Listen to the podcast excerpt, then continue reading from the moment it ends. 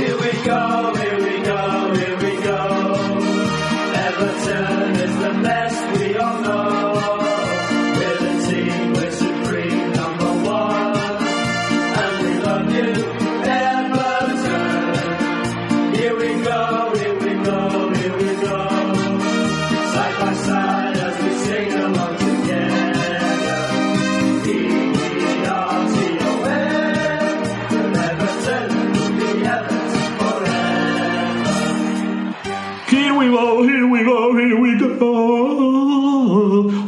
hacer una versión en ópera de Here we go. Jacinto, da puedes un poco de ópera, tu a venga. capela. Star, here we go, here we go. Bueno, son más música negra. sí, era- Perdón que me pasa por ser negro.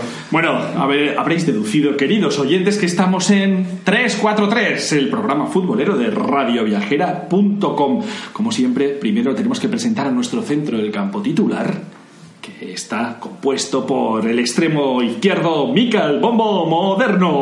Hola, otra vez aquí. A- dispuesto a atacar hoy. Ya sabéis que Miquel es uno de los responsables de Odio el Fútbol Moderno, la página más importante de fútbol de Facebook. Así que buscadla, haceros fanses y disfrutad. En la parte derecha, hoy va a jugar un poco retrasado.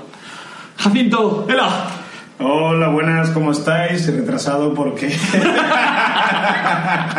Me encanta que me hagas esa pregunta, Jacinto. Es porque te veo hoy un poco más cansado de lo habitual. ¿Qué te pasa, Jacinto? No, la última vez estaba más cansado y no me dijiste nada. ¿Estás escribiendo un libro o algo así? Ah, bueno, sí, también. Estoy mirando de- de- de hacer la portada, pero el libro saldrá ya. Pero- me tiene, me tiene agotado, tío. Pero ya tienes uno escrito, ¿no? Sí, Fútbol Bay está en Amazon, ya lo sabes, tío. O sea, lo podemos comprar en Amazon. ¡Yes! Oh, muy bien. 10 euritos. Ah, claro, no hablemos de mi libro que vamos a hablar, vamos a hablar de... No, porque además me tengo que presentar yo. Pareces Paco Umbral ya. Y, y me presento yo aquí en el centro del centro del campo repartiendo juego. Julio Arriaga, el artista. Un artista guapo, hermoso, bello, lindo, pero que no me permite mi humildad hablar de mí. Así que vamos a hablar de la ciudad en la que estamos. Yo oigo acordeones, ¿qué oís vosotros? Eh, bueno, yo- Estamos en la orilla de un río, un río famoso. Yo veo puestos de chucherías que te valen 10 euros, 4 gominolas. Sí, eso, eso ciudad, también. ca- ciudad cara. Yo, yo veo amor. A ver, Respiro- eso, respiro eso. amor, vamos, A, amor. vamos a ver. Estamos al lado de, en, la orilla, en las orillas del Sena. Eh, Estamos invierno, cerca de Notre invierno, Dame. primavera o verano, porque en invierno hace un frío del demonio, tío. Oye, la última vez que estuve ahí casi me muero, Oye, vamos a ver. Que nos- no nos quites el romanticismo de la, de la ciudad en la que estamos. Estamos repletos de amor. Eh, parecemos la, la mofeta aquella de la Warner, Pepe Daloz, que hacía, iba detrás de la gata para darle besos, ¿no os acordáis? Sí, sí, Sí, sí. Pues es la ciudad del amor. Yo fui con mi, con mi mujer y los dos Y acabamos, acabamos congelados y pasó de todo. Pero cuando volví en verano me encantó. ¿Pero de qué ciudad estamos hablando? Estamos hablando de París, París, hombre, París. por favor. Ciudad con mucha tradición futbolera, aunque, aunque no parezca. ¿Ah, sí? Ciudad con tradición futbolera, pero con... Con también- No mucha afición. Lo vamos a ver ahora. También con porque- uno de los máximos exponentes del fútbol moderno. Sí, también, también. Bueno, vamos a descubrirlo porque no lo tengo tan claro que sean tan futboleros. Bueno, ahora verás. Hombre, eh, dos de las publicaciones más importantes del mundo del fútbol son francesas y tienen sede en París. Pero esa France, France Football. Pero France France Football Football, no es de ciclismo. también. 11 puntos también. Pero France Football no es de ciclismo, Sí, básicamente. sí, toda la vida de boxeo. De, de indurar. Roland Garros y todo, ¿no? De Nadal también, ¿no?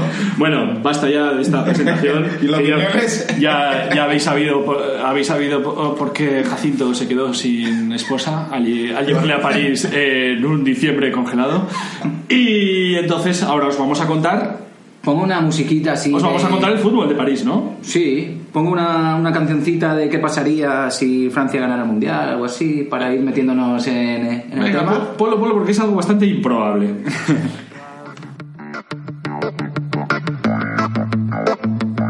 c'est pas grave.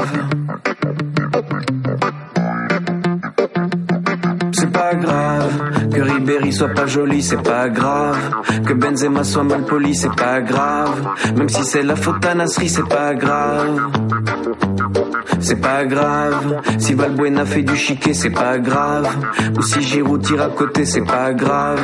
Loris est là pour nous sauver, c'est pas grave. Allez, si vous gagnez les bleus, tout ira beaucoup mieux. personne vous dira des saloperies comme ça. Vous aurez vos statuts, peut-être même une rue portera votre nom. C'est pas grave, si Koscielny n'y fait penalty, c'est pas grave. Sur une erreur de Debuchy, c'est pas grave. Même si c'est la faute à Nasri, c'est pas grave. C'est pas grave, si tu peux pas saquer Sako, c'est pas grave. T'iras faire la fête à Rio, c'est pas grave. Mais tu vas finir à Sochaux, c'est pas grave. Allez, si vous gagnez les bleus, tout ira beaucoup mieux. La France viendra danser sur les Champs-Élysées. Tout le monde sera content, surtout le président. On lui foutra la paix. Allez, c'est pas grave. C'est pas grave, c'est pas grave. Bonita canción. A mí me gusta mucho cómo, cómo suena el francés musicalmente, ¿no? Sí, bueno, antes que sigáis hablando francés, volver a pedir perdón por vuestro acento. Sí, es verdad. Yo, yo- bueno, yo también, yo también, pero yo controlo un poquito más el francés. Sí. no, no. bueno, eh, sabéis que seguimos en París en 343, el programa futbolero de radioviajera.com. Y entonces nos adentramos ya en la descripción y el análisis de los tres equipos de París. Sí, sí, yo controlo sobre fútbol francés un poquito. y bueno, A ver, por favor, bueno, eh, dejemos el chiste fácil de francés. Va- o vamos a hacerlos todos juntos ahora y ya no hacemos más. Venga, os decía, eh, ciudad tradicionalmente futbolera, aunque mucha gente no lo sabe, porque la gente piensa, pero si el Paris Saint Germain es un club moderno que además se fundó en los años 70. Pero París también tiene dos equipos muy históricos, El Red Star y el, el Red Star Racing y de el. Racing de París. ¿Vale? Bueno, el Racing de París, también conocido como Racing Club de France Football. Incluso tuvo- también tuvo, tuvo una temporada que se llamaba Racing de Matra por, por patrocinio. ¿Vale? Ahora lo veremos. Eh, ¿Por cuál empiezo? Red Por el Red Star, el Red Star. Sí, sí, y sí. habrá que elegir equipo después cada uno. Yo lo tengo claro. Sí, yo, yo también. no vale, hay que ser cada uno de uno. bueno, el Red Star, fundado 21 de febrero de 1897. Más antiguo que el Barça, más antiguo que el Madrid, más antiguo que muchos equipos, Milan, eh, que sea equipos mm, históricos de, de Europa, ¿vale? El Red Star, fundado por Jules Rimet. Un nombre importantísimo dentro del mundo del fútbol. Claro, Jules Rimet, la Copa Jules Rimet es la Copa del Mundo, ¿vale? Él, él era presidente de la FIFA. Pues este tipo fundó con, con otro amiguete el, eh, el Red Star en una cafetería de, de París, ¿vale? Y le pusieron nombre Red Star, estrella roja, por, por, eh, por un símbolo que llevaba Buffalo Bill.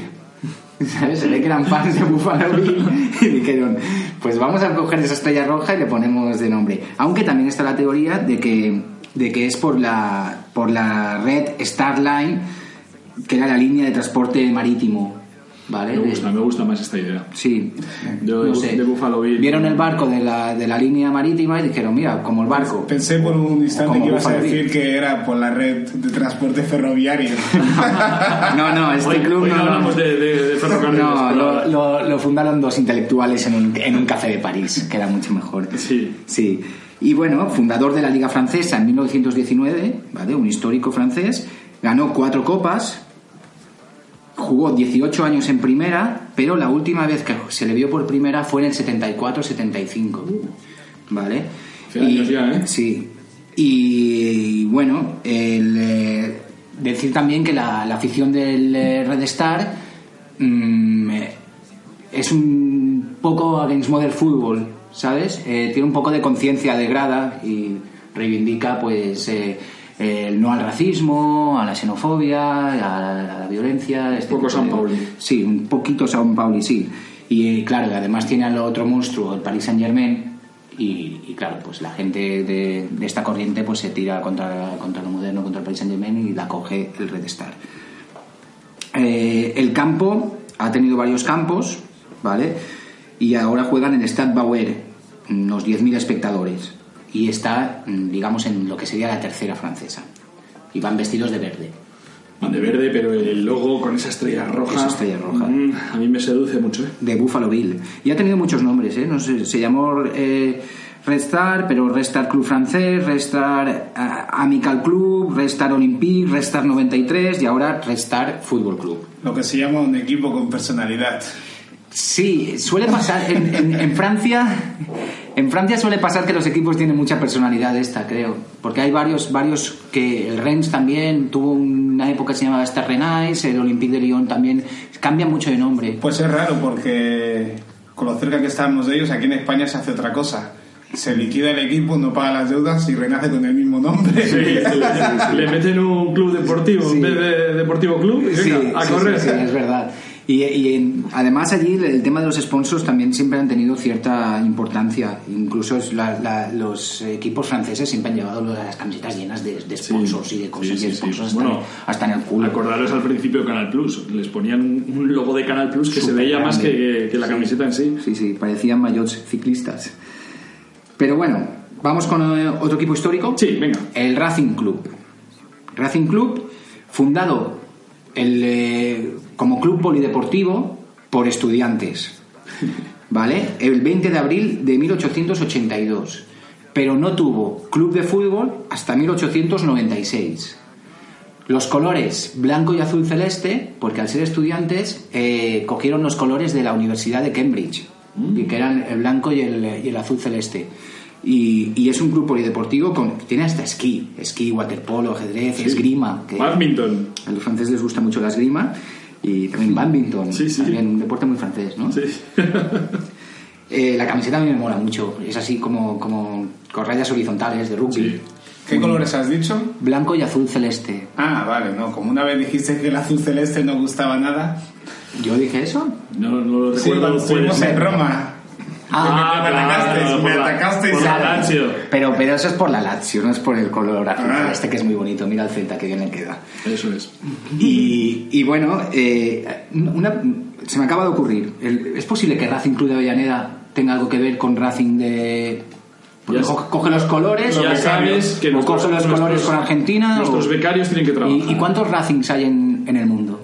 Uh, eso, eso es una pregunta para nuestros radioescuchas. Porque es curioso Si que- nos escribís diciendo cuántos Racings hay en el mundo, os regalamos un paquete de algo. ¿Y cuántos hay en Inglaterra? Porque la palabra viene del... Ni uno, es verdad, no me suena Claro. ninguno en Inglaterra. Es como Sporting, no hay ningún Sporting Es verdad. en Inglaterra.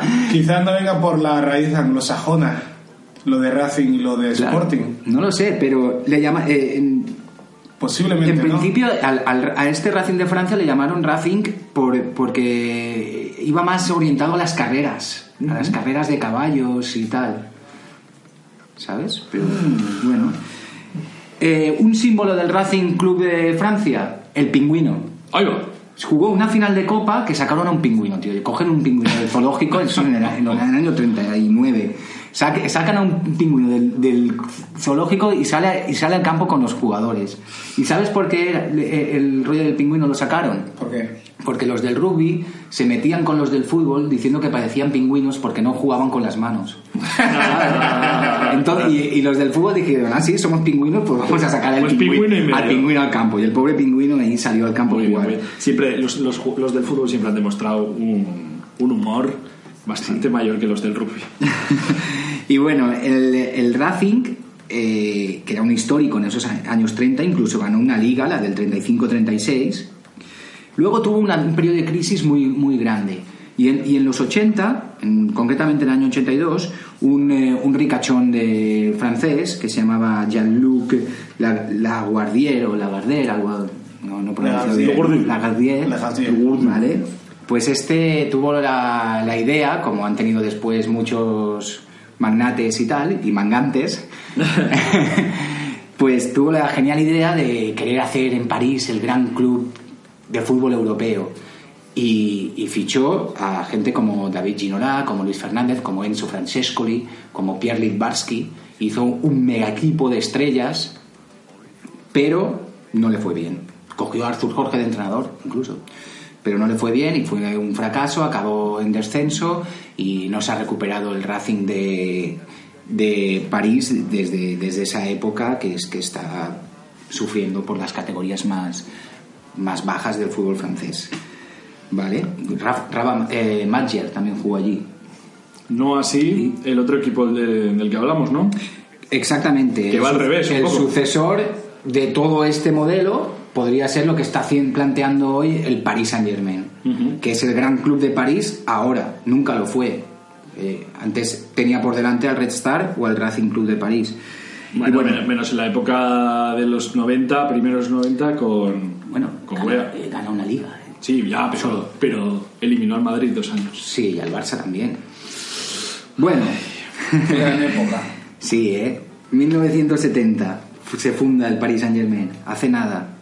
Hace dos días, como quien dice. Sí, más o menos tiene tu edad, Julio. Sí. ¿15? Eh, se funda por la fusión de, de varios equipos de París, el París Football Club y el Stade Saint-Germain, y cree- cree- quiere crear un sentimiento nacional. En el- en el- eh, por eso visten con la bandera de la selección de, de- nacional, el rojo, el, el azul y el blanco, tricolor. Y lo, y lo- y lo cogen como el Ajax. Ponen el, eh, el fondo azul y ponen la raya roja como, como el Ajax. Eso es lo que quieren los aficionados del Paris Saint Germain, que se mantenga esa franja roja con las con, con la raya blanca, porque a veces ya sabemos cómo son Nike, Sí. que, te, Sí. que, te, que te hacen y eso no gusta al aficionado. Lo que hacen son los degradados esos que a mí me parecen que debe- habría que prohibirlos en el fútbol. Sí, esos degradados son horribles y además, en- vamos, de- son de primero de Photoshop. Pues bueno, se funda en el 70 y a finales de los 70 ya consigue llegar a Primera División. ¿Vale? Lo, eh, lo siguió bastante gente y también jugó Bianchi, el virrey, que, que luego fue entrenó a Boca y tal, y este era, era un máquina marcando goles. Y bueno, en el 82-83 ganó la Copa y en el 86 gana su primera liga. El Paris Saint-Germain gana su primera liga en el 1986. Mundial de México. Ha ganado seis ligas en total, contando que de los últimos cinco años ha ganado cuatro. Ya. O sea, nada. El, el, el Saint-Étienne creo que sigue siendo el equipo más laureado del fútbol francés en cuanto a ligas. Pero el París ganó una recopa, la del 96, que se le ganaron al Rapid de Viena. Creo que eliminó en semifinales al Depor y, y luego ganó la, la final contra el Rapid de Viena. Ma- y el año siguiente la perdería contra, contra el Barça. Y bueno, eh, ya te he contado la historia del, del París. ¿Y dónde juega el Paris Saint Germain? Hombre, el Paris Saint Germain juega en el, en el estadio, en el Parque de los Príncipes. Parque de los Príncipes. O sea, los tres estadios que tenemos son el Parque de los Príncipes, Ah, sí, no lo hemos dicho el, el del Racing, el del Racing que es el, el Olímpico Ips du Manoir, Manoir. Ips du Manoir, unos 7000, pero es conocido como, como tiene otro nombre, ¿no? Sí, el Colombes. Colombes, Colombes, sí. Que es eh, donde se celebró la final de- del Mundial del 38, ¿no? Mundial del 38. Se celebra en el campo del Racing de París. Y bueno, hablábamos del Parque de los Príncipes. Modernamente ya se han jugado ahí grandes partidos. Hombre, modernamente, vamos, es que yo tengo que recordar que el Parque de los Príncipes es donde se celebra la octava. La ¿Era la octava. octava Claro. contra Valencia? Claro. Ah, que Valencia le regala... Vale, sí. San- no fue San Denis.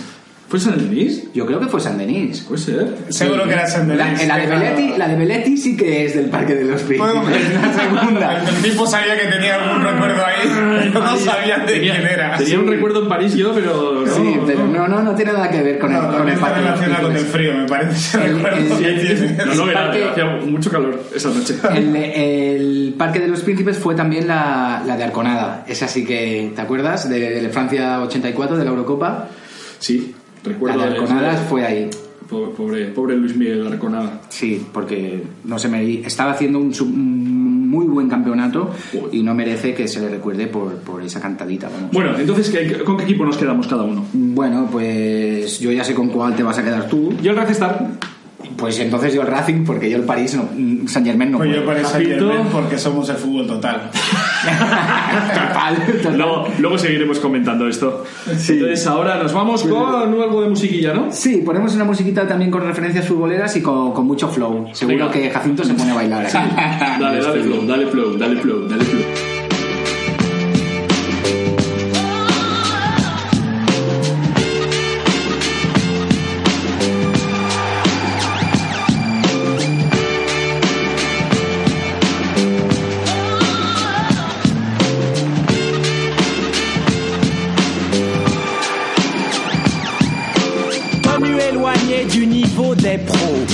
Reviens agile comme Bébéto. Guette ma technique, je suis physique.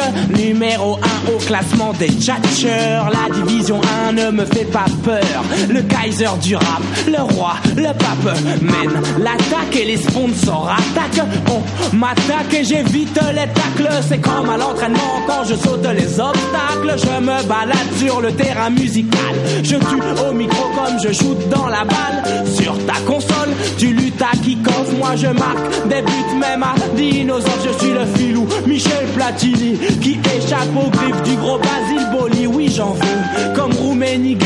Je mouille mon maillot quand je suis au micro.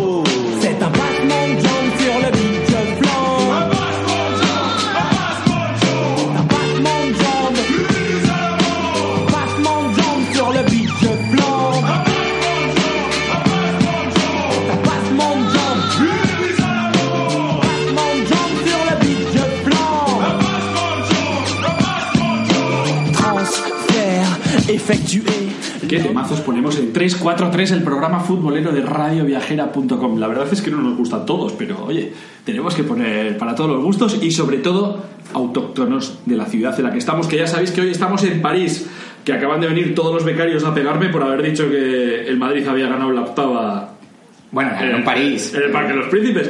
Y yo les, os- os- les he tenido que decir que, oye, aquella noche fue un poco. Yo tenía ya un mis, poco, un poco muy ce- de celebración. ya tenía mis amigos valencianos por ahí enviándome WhatsApp. ¿Qué dice ese? ¿Qué- ah, quería que en aquel entonces, porque vamos, menos mal que no haya WhatsApp, menos mal que no hay fotos que reflejen lo que pasó aquella noche. Entonces, seguimos en 343 y ya sabéis que nos metemos en una de las secciones que más os gustan y que luego más nos comentáis en las redes sociales. En el 11 histórico. El histórico. Qué grande es el once histórico, ¿eh? Y qué, Sí, y qué polémico, de- y qué de- polémico. O sea, es muy polémico. Siempre, siempre nos estáis diciendo que si falta no sé quién, que si falta no sé cuál. Pero chicos, Ya. es que tenemos que poner 11. No Sí, podemos Gente, más. sí, yo- yo- tiene razón, tiene razón y yo estoy con la gente. Siempre tenéis razón. Porque, no, no, porque aquí Miquel monta un sistema de juego que es ridículo.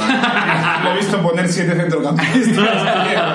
Reconozco que tengo. que soy un entrenador de esos de enchufes. Mira, este me cae bien, lo pongo. Este A es un poco polémico Claro, también. Claro que sí, claro que sí, lo Sí. hacemos. Somos un poco John Benjamin. Lleva amigote, en mi equipo juegas. Tiene A melenas ver, hoy, hoy vamos a jugar con un 4-2-4, ¿no? Sí, 4-2-4, Seguimos en como la si línea. tuviéramos que remontar Claro. un partido así. Pero hemos puesto dos en el centro que, cuidado, con esos dos, esos van a cortar el bacalao, ¿eh? Sí, sí, sí.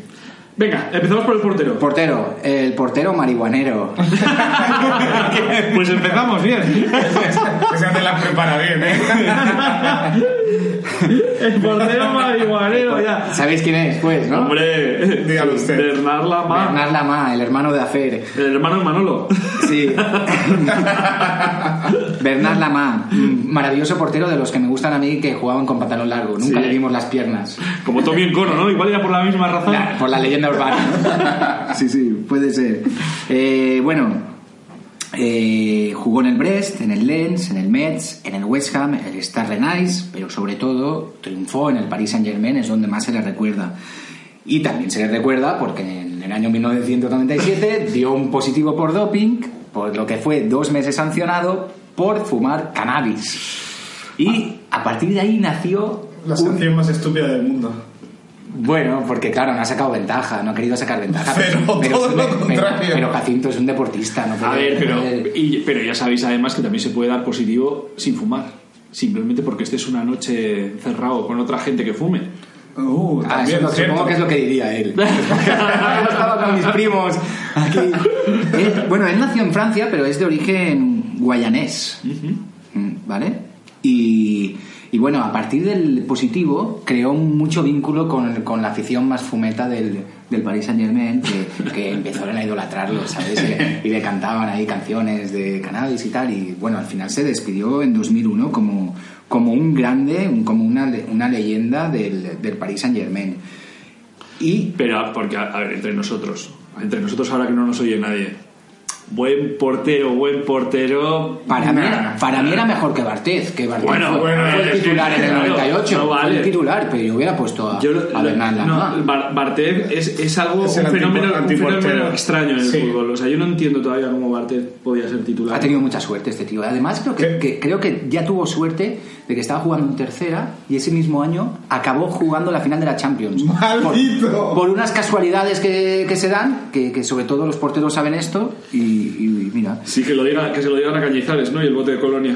Sí, Vaya. exacto.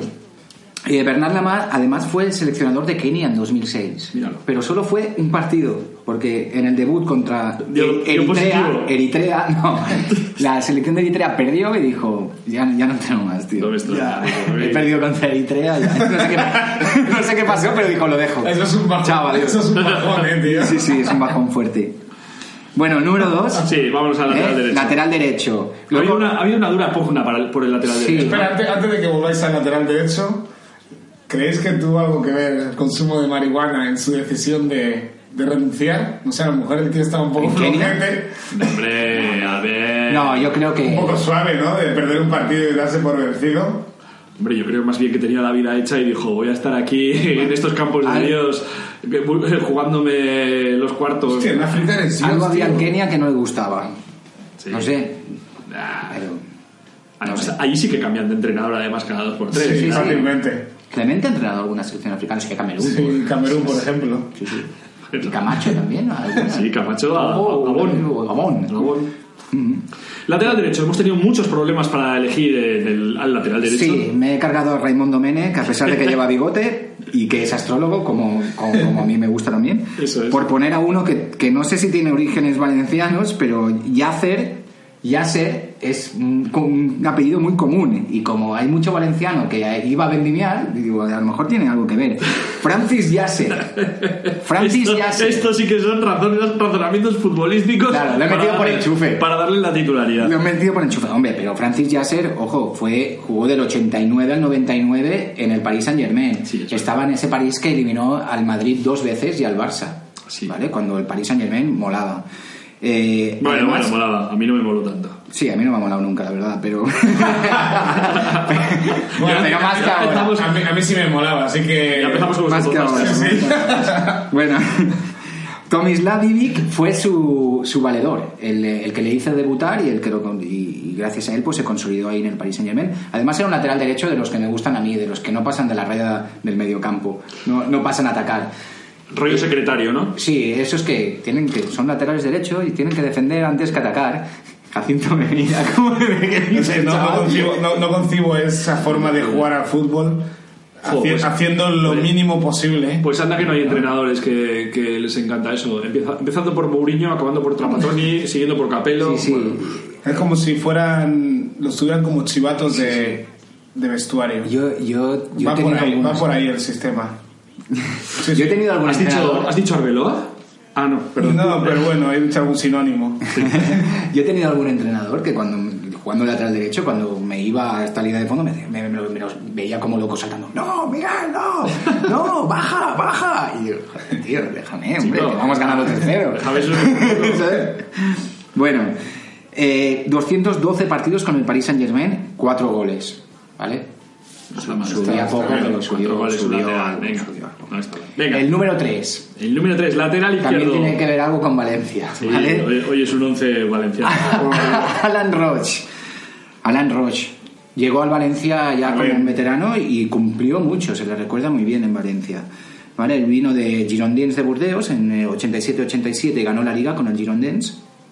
Luego jugó en el Olympique de Marsella, Auxerre, París Saint Germain del 92 al 98. Luego fue al Valencia ya, ya con sus años y aún jugó 34 partidos de liga y marcó dos goles. Ganó la Copa del 99 y la Intertoto del 98. Ay, ay, ay, la Intertoto ahora es, un- es un trofeo que se cuenta o qué? No se cuenta porque realmente no es un trofeo, porque no tiene trofeo, no tiene copa. Eh, y lo- además creo que lo ganaban tres equipos. Sí, O sea, ¿no? sí, sí, eran acuerdo. como... eh, eran los tres equipos que, que- que los premiaban en, en llegar a, la, a ir jugar la UEFA. Pobrecillos, Pero eh. no había copa, no, no había... Estaban ya compitiendo Y desde. encima desde brincabas junio. todo el verano. Además, el Valencia yo, fue... Yo, yo jugué en Intertoto con el ¿Sí? español. ¿Y qué tal te fue? Eh, nos eliminó el Montpellier. Ah, pero eh, sí, y fue cuando jugaste contra el Paris Saint Germain. No, Montpellier. Montpellier. Loco estaba en el Montpellier. Loco estaba en el Montpellier. Sí, Wedek también. Luego fichó por el español un par de años después, creo. Sí, empezamos a entrenar a principios de julio, casi junio. Era una tortura, íbamos todos los del filial y nos chupamos la Intertoto. Si sonaba la flauta, pues el primer equipo iba a jugar el torneo y si no, pues no, perdíamos el verano. Bueno, se pagaba Yo, bien. yo lo que recuerdo de Se pagaba bien. lo que más recuerdo del Intertoto fue un partido del Valencia en creo que no sé en, en Rusia o en un equipo de por ahí del este que había llovido un montón y el córner no podían sacarlo entre entre Mendieta y Suárez ponían el balón y, y- y se lo llevaba al charco, el, el agua con el viento. Y, y al final tuvieron que improvisar ahí una cosa que Suárez le levantó el balón a Mendieta así y el, y el otro centró porque no había manera de sacar el balón de, de ahí. Pero bueno, Yo estaba viendo el Teresa Herrera. a ver, entonces. Alan Rus en lateral izquierdo. En el centro de la defensa metemos a alguien, Sí, alguien que corte el bacalao de contundente. Un tío de 1,88 y 86 kilos. Toma. ¿Vale? Bruno. Bruno Engotí. En Guti. Este chutaba las faltas desde, desde el centro del campo. Pero metía faltas. Metió una, pero fue muy importante. ¿Sabes? Es como Matías con el Barça, que le dejaron chutar una y metió un golazo en Elche. Sí. Es verdad. Sí.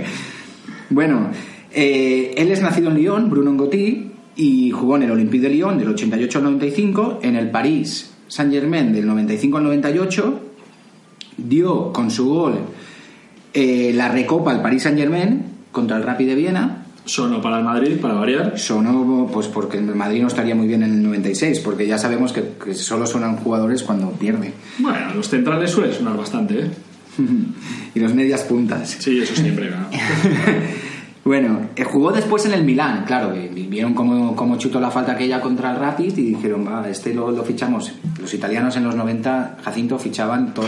Sí, Lo raro es que no ficharon a Jacinto. ya, sí, sí, sí, No, porque todavía estaba, no estaba la ley Bosman. no sabían que eras el mejor jugador del mundo. claro, Eso- no, no, cuando se abrió la ley Bosman fue cuando me fui a Inglaterra, al año siguiente creo, ¿eh? ¿Tú te hubieras, que- te hubieras ido al calcio? Eh, no lo sé. No, no, no me parecía muy atractivo, la verdad, pero si te ponen la pasta delante, Joder, a lo mejor te lo piensas. Es que, queridos radio escuchas, no sé si sabéis que Jacinto fue nominado el mejor jugador del mundo a los 14 años. Esto es real, ¿eh? No es broma. Ya sabéis que siempre estamos más o menos de broma, pero esta vez es real. Es un tema muy serio. la Serio, como, serio como Y nosotros. todavía lo estoy arrastrando y es duro, es duro. Vaya que sí lo vas a arrastrar. Y lo vamos a La contar en gente cada siempre programa. espera, espera de mí lo mejor y ya no soy el que era. Bueno, en Gotí, después del Milán, Venecia, Olympique de Marsella y después aventura inglesa. Bolton, Birmingham, Leicester, Hereford, No Leicester. duraba, no duraba nada en cada equipo, ¿eh? No, Lo que consiguieras engañar. Sí. Tal cual, no, no se engañé con estos jugadores, ¿eh? No, no. Estaría ya bastante cascado. Te lo además. digo yo por experiencia propia. Además, seguro que cuando llegó al Leicester ya, ya pesaba más de los 86 kilos que, que dice Wikipedia. Eso sí, Ah, eso sí. Dos o tres kilos por año de Este ya pesaba hace sus 102, ¿eh? Eso segurísimo. Bueno, pasamos al centro del campo. Tenemos dos elementos en el centro del campo, dos Sí. elementos que trabajan también. Necesitamos talento yugoslavo por ahí. Pero Sí, espera, Bosnia. espera, es que cada vez que metemos a alguien en el 11, vamos hablando, hablando y al final lo descuartizamos. Vas a descuartizar a los que vienen. No, Hombre, no, a ver. No, no, no. Hemos, hemos hablado, hemos hablado muy bien de Yasser y Bueno, de- sí. Yo a lo mejor descuartizo. El lateral derecho, Luego, hay veces que personalmente sí que Bernard, decimos la, cosas de ellos. Bernard la mano es tan bueno. Yo siempre fui más de su hermano Acer. Pero bueno. Yo de Manolo y de Paco González. Venga, tiramos. Le persigue una mujer. Centro del campo. Centro del campo. Safet Susik. Bosnio. No me suena, tío, no me ¿No te suena? Pues, ¿sabes qué dijo Torpedo Müller? No. Que era el futbolista más maravilloso que había visto nunca. Un tesoro para los delanteros. Dice que sus centros eh, eh, se No remataban regalos, solos. regalos. Pero, pero yo Mejor tengo que- una- mejor pero yo que los tengo- de Mitchell. pero yo pensé, ¿en qué equipo ha No, coincidido? luego dices que nos metemos con los jugadores, pero si hablamos de mitos, no podemos, no Mejor que podemos los de Miche compararlos. No, no, no. y que los de Bolo Zenden. Pero, pero- Y con los de Villarroya. pero yo la, la- la duda que tengo cuando leí las declaraciones de Torpedo Müller hablando de, de los centros de Safat Susik, digo, pero tú cuando has rematado un balón de Susik, porque si uno estuvo toda la vida en el Bayern de Múnich y el otro no jugó en Alemania en su vida, uno es bosnio y el otro alemán, A lo mejor lo A hizo ver, en una alguna pachangita, en no, una, tele de Bosnia. A ver, tú- Alguna Ah, hizo como Pelé cuando tiene declaraciones, depende del país que diga, pues te dice que en el Mundial de, de Japón dijo para la tele inglesa que el jugador que más le estaba sorprendiendo era Nicky Bat. Era el mejor jugador. Dijo Pelé. Dijo Pelé que era el mejor jugador que estaba viendo en el Mundial. Bueno, yo creo que ya Chocheaba, azotamos lo suficiente a Pelé Ya en, el capítulo de Sao Paulo como para Y si seguir. va a México dirá que Chicarito es un top mundial. bueno, O Giovanni. Susik jugó un, un poco en el Sporting de Gijón. ¿Vale? Jugó en la, en la selección yugoslava en el Mundial del 82 y 90, el del Michelazo, y la Eurocopa del 84 también la jugó con Yugoslavia. Y lo guay de Susik, y por eso está en el 11, porque jugó en el Paris Saint Germain, donde fue una estrella, pero se retiró en el Red Star. Mm, ahí es donde, donde nos capta. Ahí, ahí. Ya veía yo que no veía la conexión, ¿vale? Ahora Sí, Susik. sí, sí. Safet Susik. Se llama Pape Susik, le llamaban muchos también. Pape los siempre en nuestros corazones. ¿Y quién le acompaña? Eh, ahí en la El- medular. esa dupla del el- centro del campo. El machote, el machote. Eh, eh, un futbolista franco-español. Cuando oigas que alguien es franco-español, no es lo que te piensas. franco-español quiere decir que, que ha nacido en Francia, pero tiene origen español o al revés. Vale. O, bueno, al revés sería Es hispano-francés. que ya parecía una redundancia. Sí, no. Sí. Bueno, Pari- por eso te lo he dicho. Jugó en el Paris Saint Germain Luis Fernández. Luis Eh, Miguel Fernández. Luis Miguel, el yo. Jugó en el 70 del 78 al 86 en el París y entonces traicionó y se fue con los nuevos ricos, que eran el, eh, el Racing de París, del, eh, Bueno, del, a ver, a ver, del a ver. magnate aquel. Eh, Luis Fernández siempre ha sabido vender muy bien sus decisiones al cambiar de equipos y tal, pero le gusta el tema el tema económico, ¿no? Se- sí, sí, se ve que sí. Se fue Bueno, de- también sabría que se le iba a acabar. se cambió, se fue al Con el 80. fútbol. Se fue al Racing, claro. Pero que había pasado cuántos años en el otro equipo, ¿ocho? Sí, ocho. Poca broma. Poca broma. Eso es un tío y, fiel. y consigue la primera liga del Paris Saint Germain. O sea, él, él, él es- está en el, en el equipo que hace subir en el Lo que sí a- es verdad, este futbolísticamente sí era considerado una estrella. Decían que era de los mejores centrocampistas defensivos del mundo. Sí, sí. Nunca jugó fuera de Francia. ¿eh? Jugó del Racing, en el Racing del 86 al 89 y luego se, se quedó en el Cannes del 89 al 93. ¿Por qué pones esa cara cuando dices Cans? ¿No te gusta? El Can. ¿Por qué no? Porque Zidane también jugó en el Cannes, por ejemplo, Patrick Vieira, pero no es un equipo que, que- que tenga mucho reconocimiento, por eso he puesto, digo, ostras, no jugó, Sí, pero no jugó en el Olympique de Marsella de, las finales. Sí, el lo que, Cannes. lo que sí. pasa es que luego el Can le dio la oportunidad de empezar como entrenador. Sí, Ah, que, es que, casi, mío. que es que casi nos acordamos más de, de, la- de su época de, en el Athletic. de entrenador masote que no de futbolista masote. Su ¿no? época, época en el Athletic, los Kleenex Antique. Joder, eh, su- también, también discutiendo con Guardiola ahí una vez a pie de. en- Sí, Cuando Guardiola est- estaba con Mourinho, Claro. en Robson. Sí, están Mourinho y Guardiola, sí, Mourinho y Guardiola juntos a- a- discutiendo a- con él. Sí, sí, y él podía con los dos. Mourinho también le cogió por banda. Él podía con los dos, con Guardiola y Hombre, con y Mourinho. con Mourinho sin Que podía con todo. Y con los pantalones abrochados hasta los sobacos casi. Sí, sí. Era un poco cachuli Luis De Fernández. los ¿eh? guiñoles salía también, ¿no? El, eh, además, como futbolista, con, con los pantalones subidos hasta el ombligo y las calzas bajadas a- a- eh, Sí. sin espinilleras, marcó el- un, un gol muy importante. El de, en México 86, en cuartos de final, jugaron Brasil-Francia y se lo jugaron a penaltis. Joel Bats paró un penalti en ese partido a Zico. Y en la tanda se le para a Sócrates. O sea, Ah, en 90 minutos, 120 minutos para un penalti a Zico y a Sócrates. Pues la- el último penalti de la tanda lo marca Luis Fernández y da la victoria contra los brasileños. También entrenó al español, al Betis, Sí, bueno, pero ahí a era- Israel, a Guinea. Ha entrenado Guinea, cinto. Pero lo que le gusta también, una, una cosa importante que sí le gusta a Luis Fernández y tiene que ver un poco con nosotros es la radio. ¿Así? Es súper fan de la radio y estuvo colaborando mucho en el larguero con José Ramón de la Morena y tal, eran muy, muy amiguillos eh, ellos, pero ha tenido un programa de radio ahora de, de 2003 a 2016 que Hostia. se llama Luis Attack Ah, es verdad. en la emisora francesa RMC. Sí que es verdad. RMC. ¿Era de, eh, ¿Sus padres eran de Tarifa? Sí, de Tarifa. Tarifa, ¿no? Toda su familia es de Tarifa. y, y suele ir, o sea, no es de los típicos que dicen, eh, que, que yo soy de allí. No, no va. Decían que Almería es su mujer, ¿no? Tiene, tiene- ay, la mujer ni idea. Pero tiene un acentazo además que, que por mucho que estuvo en Bilbao no se le, no se le pasó, ¿no? No, no. Vamos al número 7. Nos empeza- empezamos ya con el frente de ataque, ¿no? Sí, sí, todo ataque, táctica, futbolín. Los cinco que hemos dicho que se dediquen a defender, con Lama que, que se dedique a ir liando. Tenemos a Yasser, tenemos a Yasser que no pasa del centro del campo. Ya nos vamos con el frente de ataque. Eh, el número 7, Patrice Locó. Toma. Patrice, loco. empezamos bien con el frente de ataque. Jugó en el Nantes del 88 al 95 y ganó, Era, y era ganó divertido en Nantes, ¿eh? Era muy divertido. Yo creo que sí, lo, lo- con, lo con Reinald lo que Pedros. más del Nantes. Con Reinald Pedros. Reinald Pedros, que sí que tiene origen valenciano. Hostia, tío, este con Valencia no descansa, ¿eh? Yo hoy he venido, es que ayer me comí, ayer me comí una paella, yo creo que. Y también, no sé. Lo está vomitando, ¿eh? eh, eh, eh, cuando empieza la primavera yo ya me vuelvo loco, ya hu- huelo, huelo, huelo caloret. Calabre. Sí, sí. Pero bueno, luego jugó Loco en el Paris Saint Germain del 95 al 98, ganó la Recopa aquella del 96, perdió otra contra el Barça, que me parece que él tiene un- tuvo una ocasión muy clara, no sé si le dio al, al palo o algo. Y tuvo unos desórdenes mentales. Patrice Loco estuvo incluso. Sí, es verdad. Incluso estuvo en, en- en un Sí, psiquiátrico. Una sí, estuvo internado.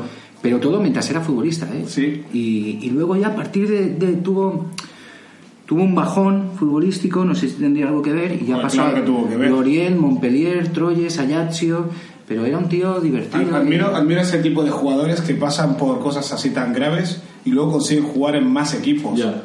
Porque lo más fácil era retirarse. Mm, Yo, por ejemplo, me retiré y no me pasó nada de eso, pero si me llega a pasar algo así, Sí, sí. te lo juro que me retiro bien temprano, ¿eh? No, es que imagínate, además luego recuperar la forma física y las ganas de competir y todo. Bueno, a lo mejor también el fútbol es, su- es el remedio. Vía de escape, sí, eso también, pero luego también ser lo- por la que- gente con las enfermedades mentales que la gente no las acepta. Pero lo que también dicen es que es que le- la depresión, que, que en realidad fue una depresión sobrevenida por la muerte de su hijo por leucemia. Ah, O sea que, Vamos, claro, sí. Joder. que eso no, no lo pudo superar durante un tiempo y que, le- y que tuvo su Hostia, proceso. pues en su día Y no claro, esa parte, Y tío. claro, y tener su proceso eh, mientras estás en la alta competición, a ver qué club te dice, vale, sí, tú tranquilo, eh, lo que te cueste superarlo. Pues no. En este caso, el hombre necesitó parar un poco. Vamos al número 8. Yes. Número 8 para... El, el que todavía está el Valencia, el Barça, el Madrid esperando que fiche un verano de estos fichará. Yuri Yorkaev. Oh, Yorkaev. Las portadas del Superdeporte no paraban. Pero, sí, pero, pero en Valencia también le daban caña que Uf, lo, iba tenían, para allá. lo tenían fichado. Aquí en ya. el Sport y en el mundo deportivo no descansaba el Sí. tío. Ya ves, pobre Yuri, no le dejaban en paz los medios españoles. No Hoy- podían- hoy solo y digo, nunca tío, jugó en la liga al final. es, que, es que me estoy dando cuenta que en la pizarra teníamos, teníamos apuntado un 4-2-4 y volvemos a jugar con un 3-2-5. Táctica Es futbolista. verdad, se han puesto un central. volvemos un 3-2-5. Bueno, pero Yorkaev puede, Sí, sí, no, Puede que- que- puede bajar a que- recuperar sí, balones. y puede- puede. Bueno, a recuperar. eh, bueno. Yorkaev, yo creo que Yorkaev no, no sonó para el Madrid nunca. Me parece No, para el Madrid no, para el Barça y para el Valencia un Sí, montón de veces. para el Barça sí, para el Madrid a mí no, no me suena. A mí tampoco. bueno, el tío, el tío era de Lyon y nunca jugó en el Olympique de Lyon. Estas cosas que tiene el fútbol. Jugó en el Grenoble, del Grenoble pasa al Mónaco de 90 a 95, luego al París 95-96, luego va al Inter 96-99. Ahí, ahí es donde su carrera, claro, eh, acaba. Acaba, se pero mete, mete- y mete es un gol, Inter. mete Sí, un sí, gol. pero es el Inter. Mete un gol a la Roma, me parece que es. Mm, mm, Hace como una tijereta. Bueno, pero el hombre, claro, Un balón que venía desde allá arriba de la luna. El hombre, el hombre sobrevive al Inter. Sobrevivir al Inter debería ser como un plus en, en Sí, 3-4-3. Sí, sí, sí, sí, claro. Ya haremos un Lo hemos dicho programa dedicado a los que sobrevivieron al Inter. Sí, eso es. Tenemos de invitar a. Javier Farinos. Vendrá Roberto Carlos también. Eh, estuvo en el Kaiserslautern, Sí, en el. Bolton y en el Blackburn y al final se fue a Nueva En York. el a- Bolton estuvo con, con Iván. Campo, ¿no? Fue la, la época de Iván Campo, creo. Pues no o sé si o la época de coincidió- Hierro. No sé si coincidió con Iván Campo, pero Iván Campo estuvo años en el Bolton. Sí, sí. Y bueno, jugando de medio centro, además. Sí. Y acabó en Nueva York. ¿También? Yuri, pues sí, mira, sí. como sí. Sí, sí. Ah, sí. No, no, Iván Campo no. Iván Campo yo creo que ya después del Bolton dijo, majos... Eh, A Iván Campos se le ha visto por Gandía y en alguna, en alguna falla y, y ha vivido seguro allí, ¿eh? No sé si vive allí, pero sí, sí. haría bien. Muy majo, Iván Campo. Siempre le agradeceré la octava. Actuaciones eh, emocionantes. La de París. Sí. El 9, El 9, un delantero centro que va a marcar los goles de este equipo. sí. Eh, Argentino. argentino. El virrey. El hombre que le gustaba eh, s- salir en la foto sentado encima del balón. Cuando hacían, se formaban los equipos, siempre se sentaba el tío ahí en- encima del balón. Bianchi. Bianchi, el virrey. El científico del fútbol. Sí, muchos se creen que solo era entrenador, que entrenó al Boca, al Atlético de Madrid, pero no, fue un delantero impresionante, de los, de los que tienen los mejores registros. Jugó en el Paris Saint Germain dos temporadas, 80 partidos, 71 goles. Qué burrada. 71 goles en 80 partidos, ¿eh? pero es que antes, en el Stade de Reims, me- me- lo reventó también. Hostia, hasta niveles Pues tiene de- unos registros, ganó, ganó Niveles de varias Ronaldo y veces. de Messi. Sí, sí, De fútbol de laboratorio. Ganó varias veces el, el máximo goleador de Francia y, y en Argentina también en Vélez fue un, un romperredes, vamos, el virrey Bianchi. ¿Pasamos al 10? Sí. Sí. Vamos a pasar al 10 porque necesito saber quién lleva ese número histórico. Hombre, pues un futbolista muy talentoso como es David Ginola. Oh, muy fan de Ginola. Mucho daño me hizo en mi vida. Sí, ¿no? Con aquellas eliminatorias contra el Madrid, Pero, aquellos goles pero de cómo fuera me del gustaba, área, cómo Paco me gustaba Bullo, verlo jugar. Paco Bullo Sí, lo- me gustaban las greñas especialmente, pero era un tipo No peculiar. no llevaba tanta greña Ginola, ¿eh? Tanta como tú, no, empezó, pero con el, empezó con el pelo mulet cuando iba cuando jugaba en el Racing de Matra, en el Racing de París, y luego pues ya se- melenitas. A mí- y- a mí me asustó. Pelo L'Oreal, L'Oreal, incluso creo que fue anuncio L'Oreal. tío. Seguro, ahora lleva, Sí, sí. lleva un look ahí. A mí me asustó blanco, ¿eh? cuando se fue a la liga inglesa y empezó a quitarse la camiseta para celebrar los goles que estaba más fuerte que el vinagre. Sí. De repente estaba Aún está así. fuertísimo, Aún tío. está así, ¿eh? Dije, ¿qué es esto? Sí, era de los primeros que se quitaban la camiseta para Pero enseñar tan fuerte estaba de repente haciendo Sí, tiro pero palo largo, lo inventó él y Roberto Baggio eran los que mejor lo hacían, tío. Sí, ¿Era zurdo o era diestro? Diestro. Diestro, Diestro. Jugaba por la Pero izquierda. jugaba por la izquierda para meterlas sí. de rosca, Sí. que, que era una jugadita que le encantaba a él. A él y a Roberto Baggio. Y tiraba, y Sí, tiraba mucha diagonal. Roberto Baggio contra Bulgaria mete una. No apareció en este programa ni una vez Roberto Baggio, ¿eh? No, pero bueno, ya iremos. Aparecerá, aparecerá. favor. hombre, por favor. Claro. Iremos a Florencia. Sí, el 10 Ginola jugó en el Paris Saint Germain del 92 al 95, antes en el Racing de París, Este, es- este sí que sonó para el Madrid no sé cuántas mil veces. sí, para el, Barça, para el perfil, Barça ¿eh? también. Media punta y tal. No, más que media punta, la gente soñaba con una banda Mitchell y otra Ginola. Yo lo fichaba mucho en el PC Fútbol, en estrellas mundiales, Yo siempre fichaba también. y jugó en el Newcastle, en el Tottenham, en el Aston Villa, en el Everton. Además, súper polifacético. Ha, ha sido actor, bailarín, Bueno, vive en Saint-Tropez, imagínate. se ha metido en política, ha apoyado públicamente a Nicolás Sarkozy. Ah, De- dejémoslo ahí. Se, vamos se- a, se ha a- ser presidente de la FIFA y todo. Vamos a recordar bien a Ginola y no sigamos por esa parte. Así que vámonos con el último jugador de nuestro once titular, que es un jugador inclasificable. O sea, no hay otro como él. Nicolás, el pequeño Nicolás, Nicolás Anelka. Nicolás Anelka. Anelka, el amigo de, de Patrick Vieira, que le, le- Sí, esa le- historia de la ducha. enseñó, le enseñó la merluza. bueno, eh, se formó en Clairefontaine, donde también se formaron jugadores de la talla de Thierry Henry, David Trezeguet, Luis Saja o Cristian Ball. ¿Vale? Y jugó en el Paris Saint Germain, donde En realidad, todo- toda esa cantera que hacían era con vistas al Mundial de, de Francia, ¿no? del Francia 98 que ganaron. Pero Anelka me parece que no, No, fue el no. Mundial 98. Anelka debuta No, con es 16 años en el Paris Saint Germain. 16 años, ¿eh? Paris Saint Germain. 95 al 97. Luego pasa al- con- a- en el 97 se va al Arsenal de Wenger y está dos años. Y luego lo ficha el Real Madrid por una burrada de dinero. Más, 30 más y- Suque, ¿no? Bueno, sí. 30 No, solo, solo él. Cinco. Ah, pero Suque, 5.000 millones. alternativamente pasó al Arsenal. Sí, pero 5 mil millones de pesetas era, que eran... 30. Y yo 30, recuerdo, 30 kilos, recuerdo unas declaraciones de Wenger que decía cuando lo fichó el Madrid, el Madrid acaba de, de comprar un montón de problemas. Y bueno. también llegaron, sí. Lo que pasa Problemas, que pero claro, a Anelka se le recuerda por, por a Anelka yo le recuerdo por los dos goles que le metió el Bayern de Múnich, uno en el Bernabéu y otro en Alemania, que nos dieron y fundamentales para la, para la consecución de la octava. nos dieron, dice. Ya se va soltando la. Uy, me, me- ¿Qué he dicho? ¿Qué he dicho? Bueno, jugó en el Madrid el 90 la temporada 99-2000, luego el Madrid tuvo la suerte de que el Hombre. París cayó en la trampa y le compró a Anelka por un Pero- lo mismo pero- que había comprado a... Es que siempre, siempre la gente recuerda a Anelka como fracasando en el Madrid, pero hay que recordar también la contextualización histórica de lo que fue el Madrid aquella temporada. Un Madrid que empieza con John Benjamin Tosak en el banquillo. Cierto. Eh, segundas partes nunca fueron buenas, en este caso fueron peores. Eh, entonces, al final se pone del bosque y del bosque endereza un poco el rumbo y, sobre todo, intenta recuperar a Anelka para la causa.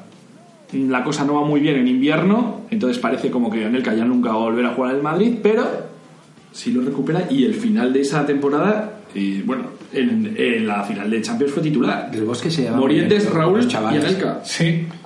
Del Bosque llevaba muy bien a los chavales. Sí, me ha recordado una lectura que tengo pendiente, un libro de entrenadores donde Del Bosque cuenta bastantes cosas del interior del vestuario y, y su relación con los jugadores era buenísima en el aspecto, por ejemplo, con Jeremy, que no viene al caso. Sí, Te explica. Jeremy que era un jugador necesario porque siempre estaba haciendo broma y contaba, contaba cosas súper extrañas de África y hacía que todo el equipo estuviera unido a través de sus anécdotas. ¿eh? Es que Jeremy llegó el mismo año que Anelka. Llegó también por Tosak, que lo había tenido por Turquía. A Tosak le, trae, le engancha a Lorenzo Sanz porque eran amigos y le dice: Venga, ya que estás por ahí dando vueltas, vente aquí, que estás más a gusto. Y, y Jeremy empezó jugando mucho y esa, esa octava jugó bastante. Y con el Bosque siguió jugando Jeremy. O sea, era- no, no era, mal- no era mal jugador aquel, ¿eh? Era, era un poco extraño, pero, pero, pero no era malo. Y bueno, en teoría venía de medio centro. y Anelka luego pasó por una infinidad de equipos, ¿no? Yo Sí, sí, bueno, lo de, lo de, lo de Anelka es, es increíble porque después bastante. se va al, al Paris Saint Germain, después se va eh, a- Estuvo en el Chelsea, eh, el, el partido famoso de Obrego. Joder, está verdad. ahí, que, que- pero, pero tiene una carrera que es como, como si fuera una etapa de montaña del Tour. estado en la Sí, Juventus porque, incluso, y- porque Incluso China de, de repente va y vuelve a Inglaterra. Paris Saint Germain, le ceden a Liverpool, va al Manchester City, va al Fenerbahce, va al Bolton, va al Chelsea. El Chelsea ya está un rato, después se va a China, se va a la- vuelve a la Juve, se va al West Bromwich. Es, como- pero- Sí, pero sí. Es, es- es En. Inglaterra dan muchas oportunidades a la gente que juega en los equipos, no, no te marcan de por vida. El, el recuerdo de Anelka, el Mundial 2010, que tuvo la pelea con Raymond Domenech, el seleccionador, y, Raimo- y eh, Nicolás Anelka dijo, si Domenech se quería suicidar, mm, que no hubiera contado con nosotros, ¿sabes? Dijo algo así, como que lo podría haber hecho solo, no, no con nosotros. Sí, pare- parece ser que, que Anelka no quería jugar donde le decía Sí. Raymond y parece ser que, que le dijo Domenech que le iba a sustituir y que Anelka le respondió algo así como vete a tomar por culo sucio, hijo de puta. Hostia. Algo que le pareció suficiente a Domenech para, para quitarlo, no lo entiendo. Y bueno, necesitamos un entrenador para todas estas estrellas, ¿no? Oye, me ha gustado esto de, de acabar con Anelka, que bueno, que, que, que siguió, que, que siguió jugando en, la India también, que estoy Es verdad, la Superliga India. Sí, sí, la Superliga India, yo no sabía. Hasta no lo hemos tragado, ya decimos Superliga nosotros Mira, también. nosotros lo recordamos más por aquel incidente con Vieira que con... Sí, lo de Vieira, lo de- bueno, sí. ¿Qué pasó con Vieira? Nada, que lo cayó en el vestuario, le dijo, cállate. Estaba en las duchas hablando a Anelka y le dijo, calla un poco, majo. O ponte el micro. Le Y le pasó, y le pasó el micro. Le puse un salmón en la cara. ¿Quién, quién va a entrenar a este, este grupo de estrellas? Pues- Alguien que está acostumbrado a estar con estrellas, ¿no? Eh, sí, yo no he cogido, no he conseguido a nadie mejor que el que hay ahora en el París. Y Un esto Aicho Emery. Va a tener polémica, pero una Emery, una Emery, ¿por qué no podría hacerse cargo de estas est- estrellas? ¿Qué te parece a ti, Emery, Jacinto? Bueno, es, El entrenador de Ondarribia. es que le meten en cada experimento. Cada experimento. Bueno, a ver. Todo el mundo, ahora el, deporte futbolístico nacional y mundial es pegar a Emery. O sea, esto es, es como... Pero eso es el- a raíz del 6 a 0, tío, ese del Barça, el 6 a 1. Es a raíz de No, eso. antes, antes también. ganó tres UEFA seguidas con el sí, Sevilla. Eso es, cuando Sí, ganó cosas con el. Sevilla, también en el Sevilla le tachaban de, de muy táctico, de muy defensivo, ¿En de, de- de En, medio en- rácano. sí, en sí, Valencia quedaba tercero no. cada año, cada año. Pero los de Valencia ya sabemos cómo son por esa zona. Bueno, Ahí con cualquiera, ¿eh? sí. Ahí a cualquier entrenador que han tenido le han metido caña. Claro, Incluso a Benítez. Emery ponía tercero y a Quique y eh, eh, Emery ponía tercero cada año a pesar de, de que se le iban todas las figuras, lo ponía tercero. Pero claro, no le ganaba a los grandes. Ojo, que los grandes en, esas, eh, eh, en esos años tenía al mejor Cristiano y al mejor Messi que hemos visto nunca. Pero la, historia, la historia de Emery es, es- es interesante. O sea, es el, el nieto del pajarito, Pajarito. Emery. Que era Y- un, y su padre también fue un portero. portero de- del Real Unión de Irún. Y él fue futbolista, un interior izquierdo ahí que la tocaba un poco, pero bueno, no. Debutó no con tuvo- la Real en primera. Sí, no, no, no tuvo. Jugó en el Racing de Ferrol, me acuerdo. Sí, estuvo en segunda B y así. de equipo, sí. Pero hay, hay una entrevista de, de Valdano en esos, en esos programas que hace hablando con entrenadores que es muy interesante. O sea, porque Emery habla de la metodología a, eh, a pecho descubierto. O sea, cuenta exactamente cómo, cómo trabaja. Y el tío es un currela. O sea, eso no se lo puede quitar nadie. O sea, él claro. es un trabajador que piensa en fútbol todo el rato, trabaja mucho el fútbol, se cree lo que hace y tiene una idea futbolística que la desarrolla y la explica. Hasta ahí, todavía puede estar de acuerdo luego con él o no en sus métodos, que si es muy defensivo o menos defensivo. Y, Yo no sé por qué y en realidad ha tanto. y Es un estudioso, ¿no? Es un estudioso de estos que saben triun- cómo saca el otro de- el, el- el equipo Es que de, cuando, de cuando- banda. y- cuando la gente me dice, va, pero menudo fracasado Emery, fracasado, o sea, con el Lorca, que, que empezó, no sé si si tenía 30 años eh, como entrenador, arrasó. O sea, con el Almería, El el Almería. Almería, los vamos, es que. No, sí, la- para que Almería en el Valencia, el único equipo donde, donde sí salió un poco trasquilado fue el. Spartak de Moscú. Moscú, sí. Bueno. Porque eso era un experimento. Claro, en el Sevilla, joder, es que yo alucino que, que- que no haya un 100% de aficionados del Sevilla que, que estén pro Emery. Y en el Paris Saint Germain, es que No, si línea con eso que se ha encontrado ahí. Es, es un éxito cuando, viendo la carrera que ha tenido, te ponen al mando de, de una nave como es el Paris Saint Germain. Si te ponen en las manos tantos millones de euros para que manejes, es que es un éxito porque confían mucho en ti y has demostrado, porque a nadie le ponen tanto dinero en las manos para organizar un proyecto deportivo.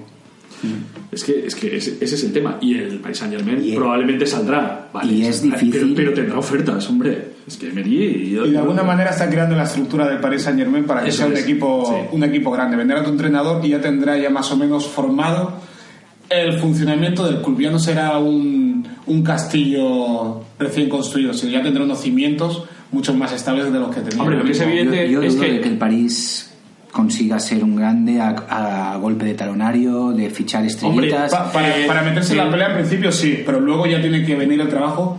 Lo, y- lo interesante habría sido que en este segundo año por lo menos le dejaran hacer a los, los fichajes. Exacto. Que en este caso no ha sido así. No, porque, a- a- a- Porque han querido ir a Lo más Neymar importante y- ha sido el marketing. Neymar y Mbappé y, y, y- y ahí se han deshecho de jugadores como Matuidi, que por ejemplo hacía mucho trabajo en el centro del Y campo. más él, que seguro que habría fichado Te- te- te- gente del centro del campo y gente de la defensa. Que, Ahora por el tema del tope salarial, ¿no? O algo así. Pues quitarte a Matuidi y poner al chaval Sí. ese, ¿cómo se llama? Celso, de los Celso y tal y cual. Celso. Que puede ser, pero no tiene el mismo peso específico. No, y es un media punta además. Y tú, tú que debajo de la camiseta del Madrid tienes la roja y blanca del Athletic, ¿tú lo verías a Emery bueno para el Athletic? Eh, Yo sí, porque ahí ordenan, hacen bastante eh, caso. Creo que si hay un equipo ahora mismo más difícil para entrenar que el Paris Saint Germain es el Atlético. ¿Sí? Sí, es muy complicado de entrenar. Y Emery. Pero si es muy y- fácil, solo tienes que poner vasco. Sí. Y- y- Pero son bastante obedientes.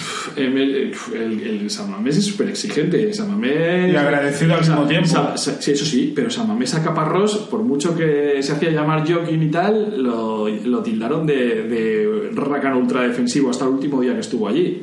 Y en realidad es lo que pasó. Lo que sí que es verdad es que confían en tiempo los entrenadores, entonces no sé si le vendría bien. Lo que sí que no sé si el Atleti puede pagar la ficha que paga el Paris Saint Germain. Ah, no, eso ya nadie le va a pagar esa ficha a él. Bueno, Inglaterra sí. Si uno va al Athletic, puede ir. Inglaterra, Inglaterra podría al ser. Athletic van por, por, por pasión y yo creo que Emery sí que le, le vendría bien. Por pasión. Yo lo veo. hombre, Emery está en arriba y no sé hasta qué punto será muy del Atleti, ¿eh? Igual. A ver si lo vemos de Chuli Urdín, que es lo que le toca. Muy buen entrenador, muy buen entrenador en este once histórico y un once histórico espectacular con ese sistema del 3-2-5 que tanto nos gusta. Sí. Así que. ¿con qué, ¿con qué cerramos este, este Venga, va, nos, nos acordamos del Mundial del 98 y ponemos una cancioncita que no es la de Ricky Martin, es Venga. otra, es una de las buenas para aquel Mundial. Dale al play, pues. Vamos.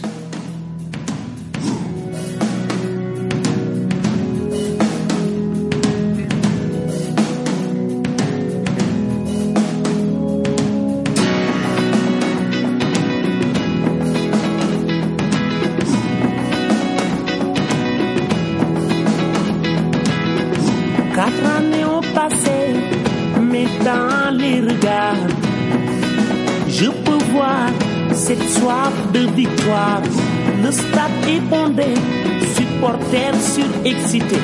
Tous ces pays représentés, c'est magique et pour nous, c'est beau de voir tout ce monde qui joue. Allez, allez, à toi de faire rêver, à ton tour de jouer, à ton tour de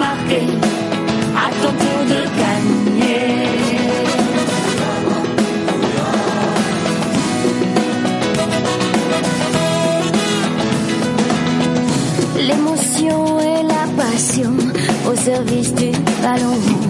C'est la cour des grands, c'est un rêve pour moi.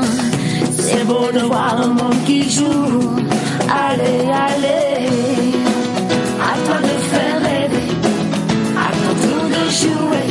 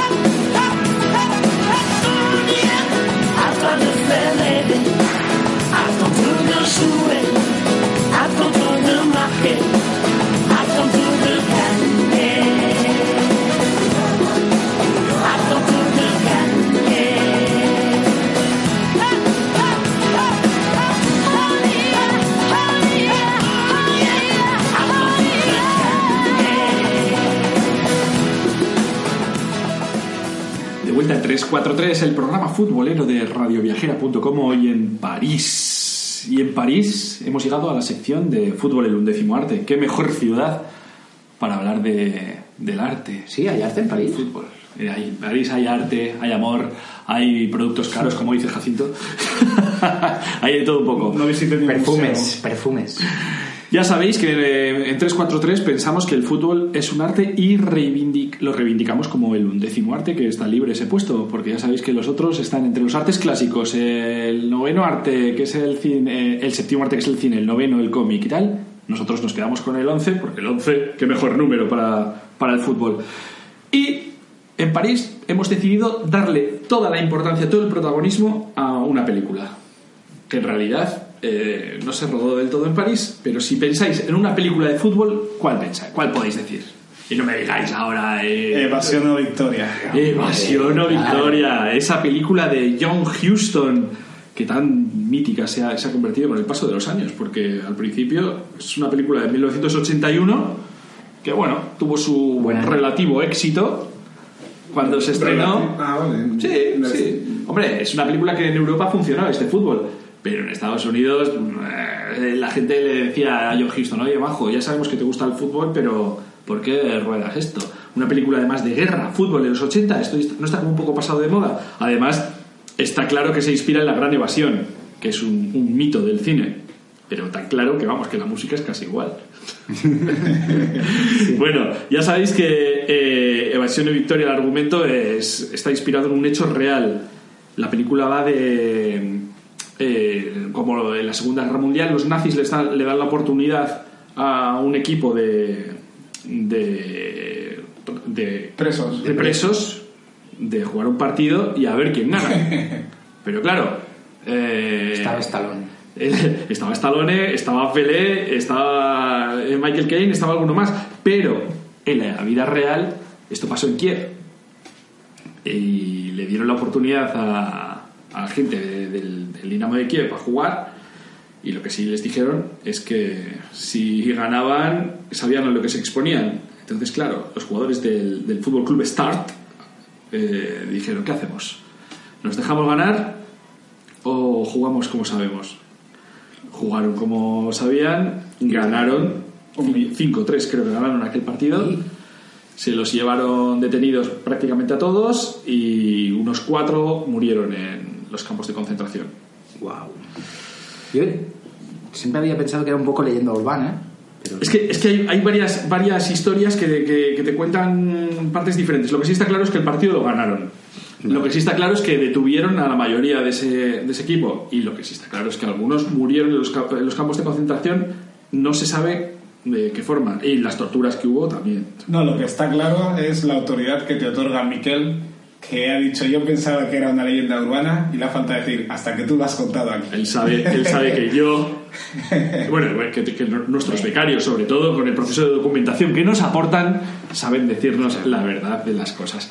Eh, Hollywood, claro, no permite que el final de una película sea como la vida real. O sea, imagínate que sale Sylvester Stallone muerto por ahí danzando. No, hombre, esto sería un poco cine independiente. Entonces, eh, ¿qué hacen en Hollywood? Pues dicen, mira, eh, montamos el partido que en realidad era en Francia, en el estadio del Racing de París, ¿no? sí, eh, El Colom- hemos dicho con, con- Col- Colombes se llamaba, sí, Colombes. el Colombes Estadio. Y, y dicen, y, y, a ver, y vamos a meter a Pelé, que le metemos como que está allí, no sabemos cómo, un soldado aliado, y vamos a meter pues a un protagonista que no es muy buen actor, pero que ha hecho Rocky y que ha tenido cierto éxito en estos años 70-80, Sylvester Stallone. Pero claro, había un problema. Sylvester Stallone no tenía ni idea de fútbol, absolutamente nada. Entonces, eh, los guionistas dijeron, le ponemos de portero, así por lo menos no- no- Menos mal que no lo pusieron de lateral derecho. así, por lo menos no, no tendrá que hacer mucha historia. Pero claro, Sylvester se vio ahí en el rodaje, vio como unos tocaban el balón, otros hacían tal, no sé qué, y dijo, oye, a ver qué pasa, yo soy, aquí soy la estrella, el que más va a cobrar en esta película, y lo que quiero es marcar el gol de triunfo.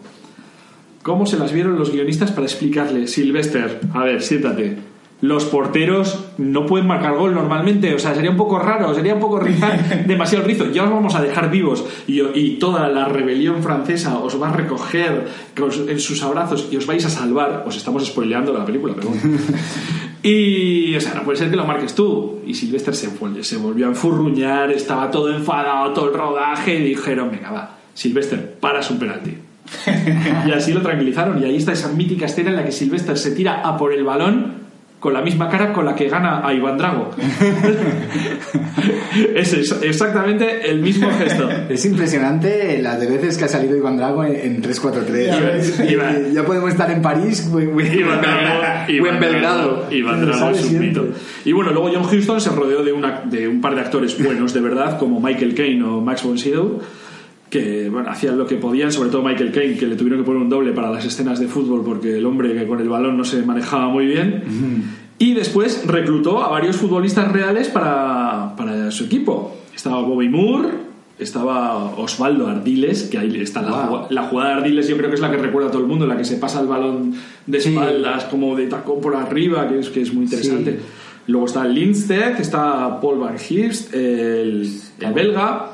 O sea, había jugadores. Bobby Moore, que Bobby Moore es- fue muy amigo de Pelé. De hecho, Pelé dijo que era el mejor defensa que había visto, que se había enfrentado nunca. Eso cuando estuvo en Inglaterra. Inglaterra, evidentemente. A ver, Era a la ver. inglesa, ¿no? A ver, chavales, coincidieron en un mítico partido del Mundial Sí, porque 70. ahora- ahora Y que- salieron, hay una foto impresionante que están los dos abrazados. Ahora que, lo, camiseta. que- ahora que lo pienso, eh, estamos diciendo que Sylvester Stallone fue el que más cobró en esa película.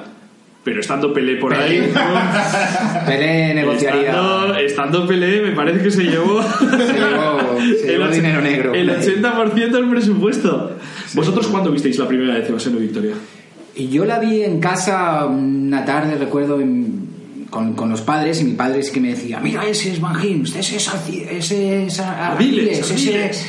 Ese, sí, ese, ese es Moore. yo solo conocía a Pelé. Deina, el polaco, también jugaba. Sí, Deina, wow. Yo, yo la vería cuando tendría unos 8 años, 7 años. No me gustaba ni el fútbol ni nada, la vi cuando vivía en Canarias y...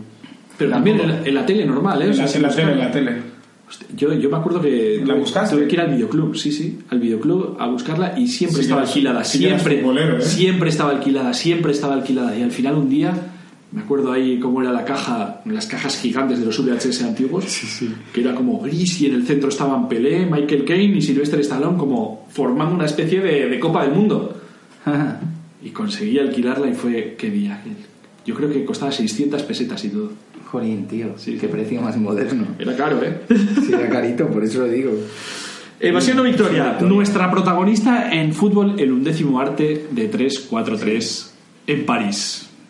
Qué emoción. Y entonces os vamos a dejar con la banda sonora de Evasión o victoria, que es de Bill Conti, que al loro, ¿qué otras bandas sonoras ha hecho? Por ejemplo, las de Rocky. Así que podéis, hacer, podéis haceros una idea de quién metió a Bill Conti a hacer la banda sonora de Evasión o victoria.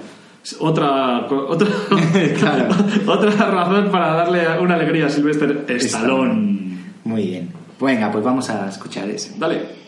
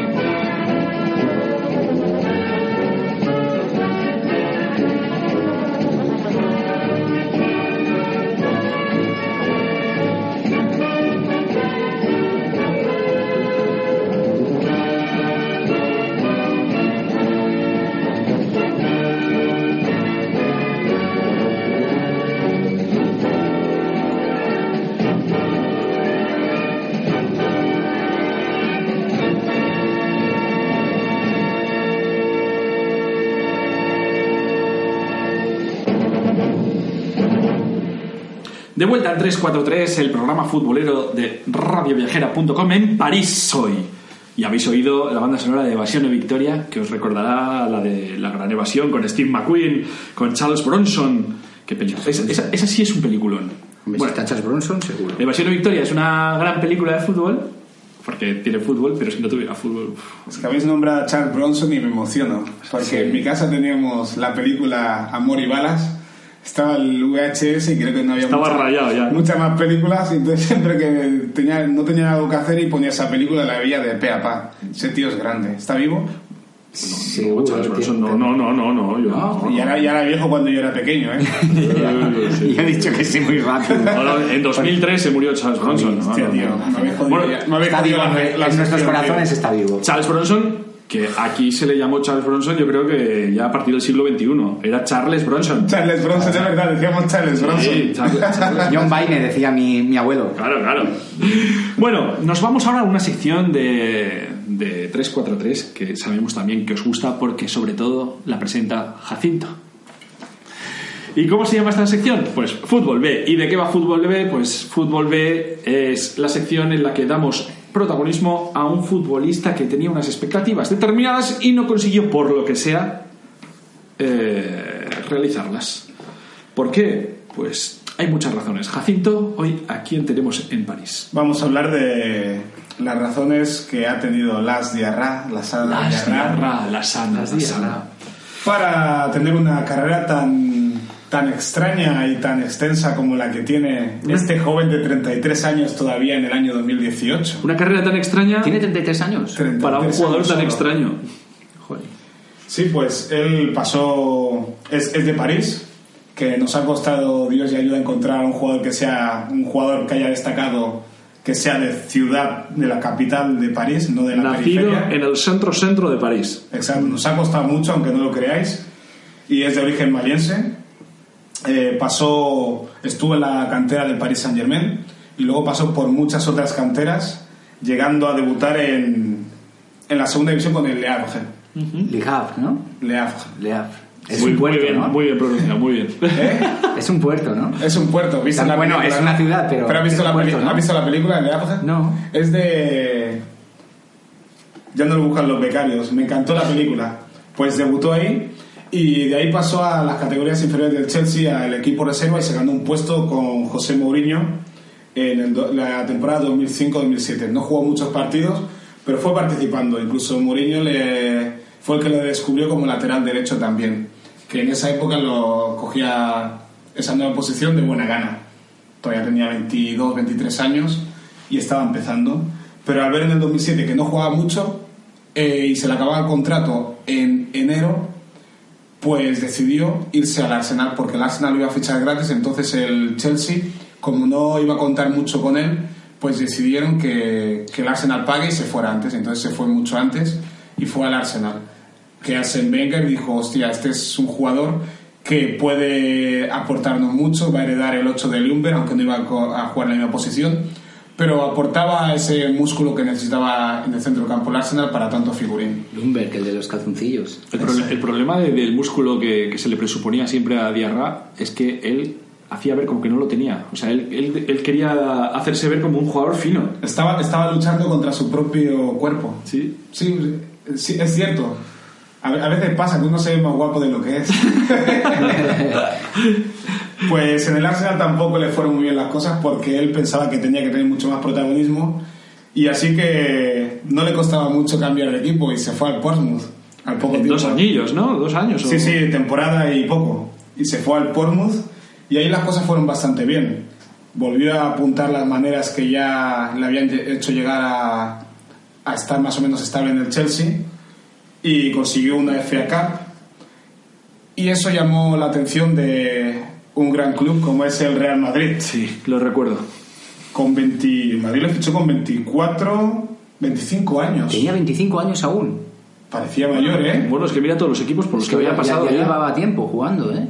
Y curiosamente en el Madrid jugó ciento y pico partidos, 111, algo así, 112, que es en el sitio donde más partidos ha jugado. Es gracioso cuando llegó al Madrid porque no le dejaron ponerse Diarra. Porque ya estaba... Estaba- Estaba el otro de Mamadou. Mamadou. Se puso las. Se puso las. Las. sí. Ah, lo del as empezó ahí en. Claro, en claro, Madrid. claro, era como, oye, que, que estoy yo aquí, majo, ¿no? No vamos a poner... Le decían que se pusiera Diarra segundo, pero esas cosas se quedaron ya Claro, antiguas. eh. esto hasta desde los hablaneros y los vaqueros Sí, que ya no sí, se lleva. Michel, Michel primero y Michel segundo. Sí, de sí. rayo.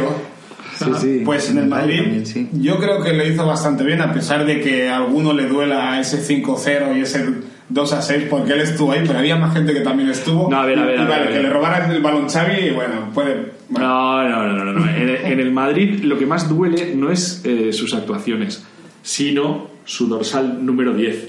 Bueno, era doloroso. Que Las Diarra fuera el número 10 del Madrid, pues Bueno, y él estaría era sobre- un poco duro. Ahí lo consiguió, el tío consiguió lo que había querido en todos lados, que le dieran el 10 y lo consiguió en el Madrid, ¿eh? Sí.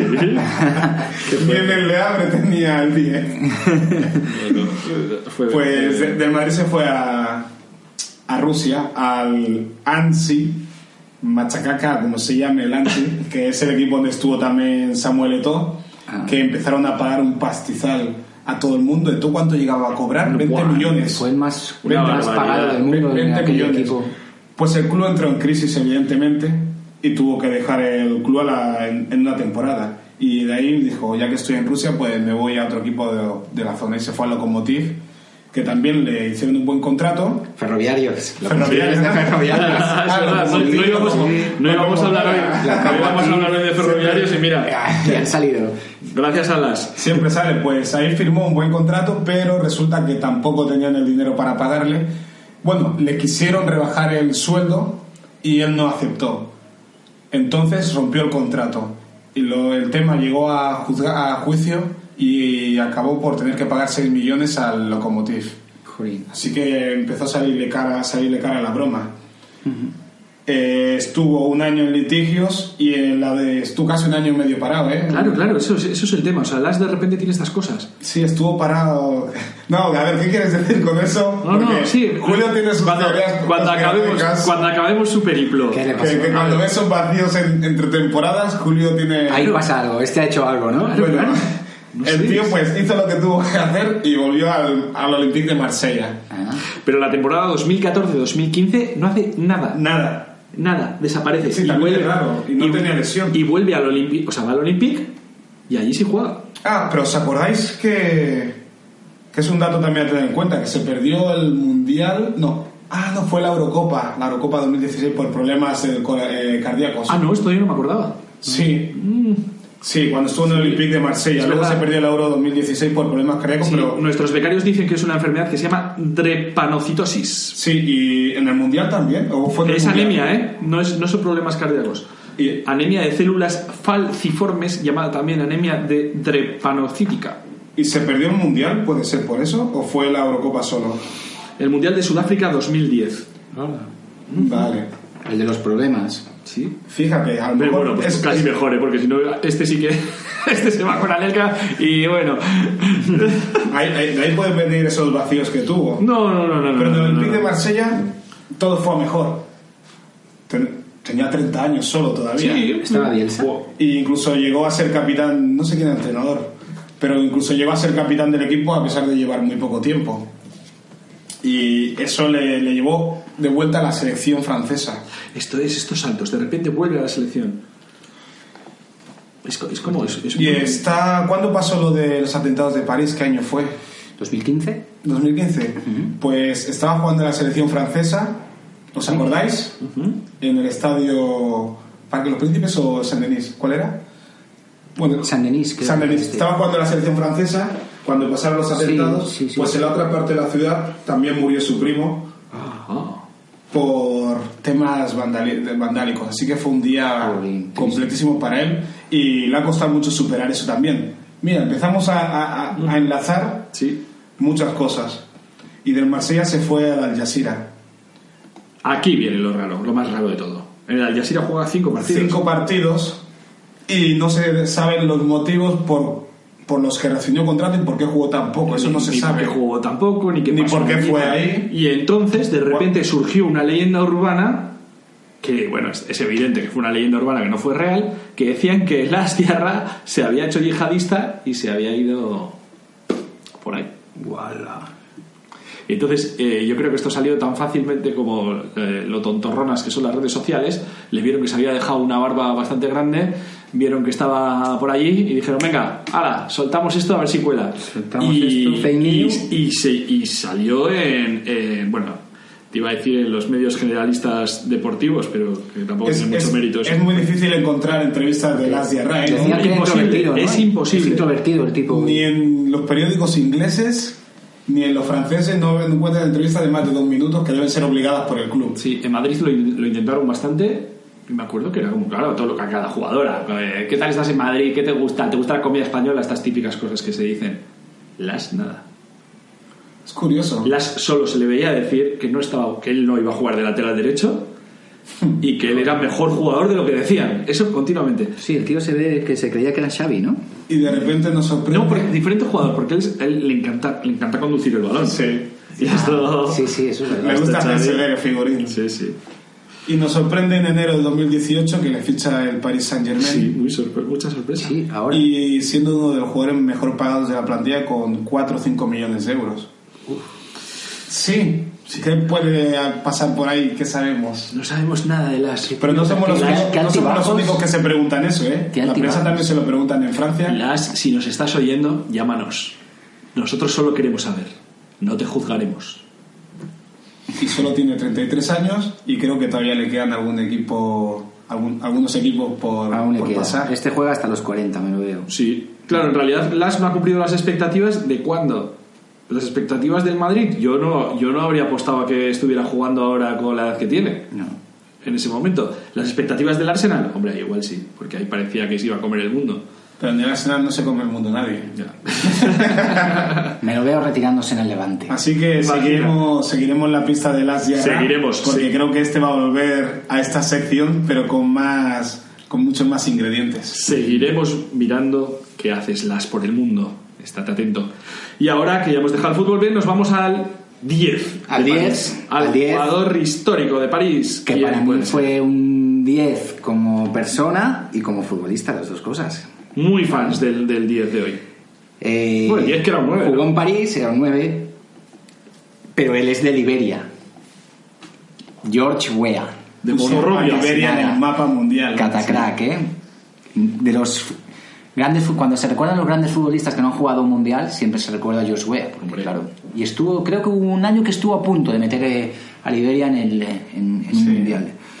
Pero bueno, no pudo ser. Eh, George Weah, nacido en Monrovia, criado en un suburbio de Monrovia en la extrema pobreza, ¿vale? Nació en 1966. En ese año n- nacieron un montón de futbolistas impresionantes. Sí. La cosecha del 66 es genial.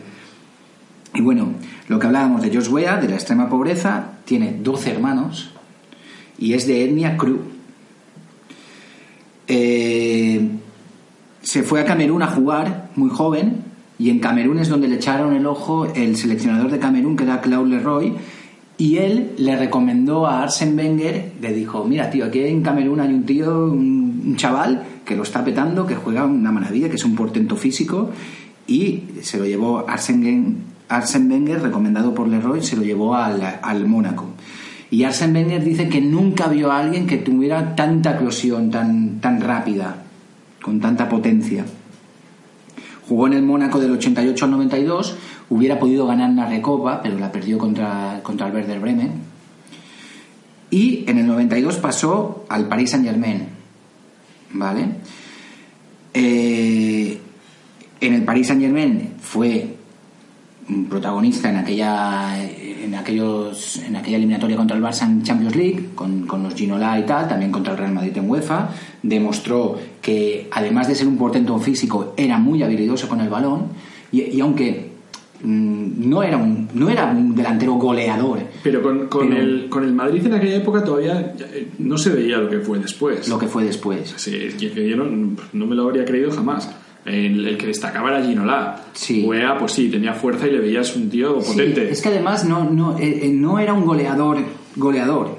Y, o sea, no, no fue capocannonieri cuando estuvo en el Milán ni, ni na- nada. No tenía unos grandes registros, pero, pero podía actuar en banda, coger, eh, Bueno, el gol, del, el gol famoso del Milán, ¿no? El que coge el balón en, en su área y dice, que venga, hasta al- luego. El que le mete al, al Verona. Al Verona. Verona. Elas Verona.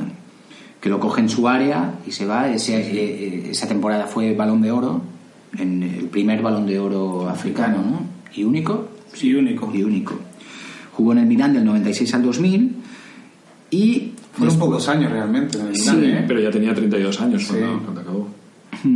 Y luego, pues ya Chelsea, estuvo en el Chelsea, Manchester City, cuando el Manchester City no era el mega equipo, el mega equipo que es ahora, Todo el Petrodólares. mundo cuando habla del Manchester City Claro. anterior Claro, es que pare- recuerda que no era lo que era. Claro, es Pero que parece eso que- es para aplicárselo a los millennials. Claro, es que parece que hayan pagado ahora aquí 500 millones de dólares por, por, por Weah, no, no, el City en aquella época era un modesto club inglés. Luego estuvo en el Olympique de Marsella y finalmente se retiró en el Al Jazeera. Donde las Donde dio la las- espantada. Sí. Aquí él, él jugó 38 partidos y 30 goles. Mira, Wow. no está mal. Acabó, Sí, sí, acabó sí, bien, acabó su carrera goles. Bueno, futbolística. sabéis la historia de su primo, ¿no? Ah, sí, daría, sí. daría para otro programa. Sí, sí, sí, la historia de su primo, que no era su primo. Bueno, que- cuéntala, cuéntala. Que Bueno, que estuvo, que estuvo en el Southampton, que el entrenador recibió una llamada supuestamente de George Weah que decía que, que iba a enviar a su primo a jugar ahí y apareció Ali Dia, un senegalés que decía ser primo de George Weah. Entrenó esa semana, se le hizo ficha y todo. ¿Tú estabas en Southampton? No, yo estaba todavía, fue en el año 96. Pero es una historia que se cuenta ya Sí, desde sí, entonces Sí. cada año. Y entonces, pues en la, en la Premier League tú fichas y ya, ya juegas inmediatamente. Ahí no hay periodo de cuando estás ahí en la primera plantilla. Se lesionó Letizier, estaba en el banquillo Ali Dia, la habían visto entrenando ya y decían, bueno, ah, acaba de llegar y tiene que aclimatarse y a lo mejor estos toques no son normales por eso. Estará nervioso. Le metió en el campo. Igual, igual, igual entrenando es malo y juega y es bueno, ¿no? Exacto. Y Se lesionó Letizier, le metió en el campo y a los 43 minutos lo volvió a sacar porque decían que no tenían ni puta Que idea. que no de sabía ni fútbol. correr. Corría para todos los lados, o sea, le daba igual si estaba en un lado, en si no mantenía la posición, pero, pero tuvo una posibilidad de gol, tuvo una oportunidad. Sí. sí, sí, sí, tuvo una oportunidad que bueno, pobrecillo. Eso es uno de los grandes Bueno, qué pobrecillo. Hay una, hay una historia que cuentan después, los que dicen que sí han conocido a, a la persona, que dicen que en realidad todo se debía a una apuesta, que lo hizo por un amigo, que él debe ser luego universitario, o sea, debe estar viviendo en Londres y bien. Y dice, ¿a qué no haces tal? ¿Que no hago qué? ¿Que sí? ¿Que no? ¿Qué tal? Y mira, y debutó, ¿eh? O sea, debutó en la Premier. Este es uno de Con los... 31 años. Imagínate. Eso Ali Díaz. Tenía 31 Tenía cuando 31 debutó. años. No. Y dijo que tenía 19, ¿no? No, no, no. Tenía 31 años y no había jugado a nivel profesional en su vida. Había pasado por equipos amateurs de Francia, Alemania y Finlandia. Y en aquel entonces había, jug- eh, había jugado por un tal equipo que se llama Blitz Spartans. Dice que cuando le vieron en la tele su entrenador y sus compañeros no se lo creían. Ostras, eso es una broma al fútbol moderno, ¿sabes? Decir, mira, a- ¿sabes? Es como Bueno, una parodia. Muy... esta- la, la historia siempre se cuenta como el peor futbolista de la historia. Sí. Pero Bueno, ya de- de- después de debutar en la Premier se graduó en la universidad. Sí. Ojo, que sí, es- sí. fue una broma de universitario. Y lo de Les- Letizier. Hizo siempre- una broma al fútbol moderno, tío. En la, en la entrevista famosa en el documental, él dice: eh, Corría por la cancha como Bambi sobre hielo. Fue muy vergonzoso verlo. Como Bambi sobre hielo. Bueno, seguimos con su no tío. Sí, con su ¿vale? no tío. Con su no tío George Weah. Tiene una vida posterior al fútbol. Claro, cuando, de- cuando colga las botas, George Weah destacó por su labor humanitaria en, en Liberia como embajador de la UNICEF y, bueno, eh, campañas de prevención del SIDA, de alfabetización, eh, contra el uso militar de los niños, contra enfermedades, también por unir el cristianismo y el islamismo, Bueno, porque es que él él fue- profesó la- las dos. Sí, sí, él Eh, fue los- él, él fue, él es cristiano, pero es- fue die- 10 años profesó el Islam. Y, y bueno, y, a- y ahora, desde el 22 de enero de 2018, George Weah es presidente de la República de Liberia. ¿Qué? Claro.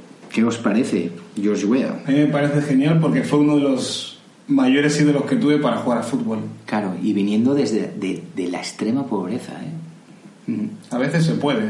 Claro que se puede. Mira nosotros, no teníamos un programa de radio y ahora tenemos uno. Sí, si a esto le llamas programa... Y encima en el salón de tu casa, tío, con tus cuadros aquí colgando. Eh, Miquel, solo faltan los Y cuadros con, de Julio y con- espera, que voy a mirar a ver cuánta audiencia estamos teniendo hoy. Tenemos hoy 3.363.402 Joder, los servidores radioescuchas. están echando humo, eh, Pues tío. se- seguro que esos millones quieren escuchar una canción de George Weah con Taribo West, con Hombre. otros futbolistas africanos cantando con un flow que flipas. Venga, Venga, dale la play, ponemos, hombre. ¿eh? con Live It Up Africa.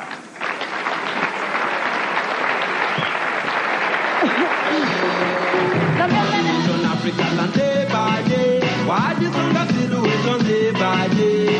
day? Presently conditions of Africa is not safe. Everybody please could you contribute your food? Looking at the future, tell me which way to go. Lord,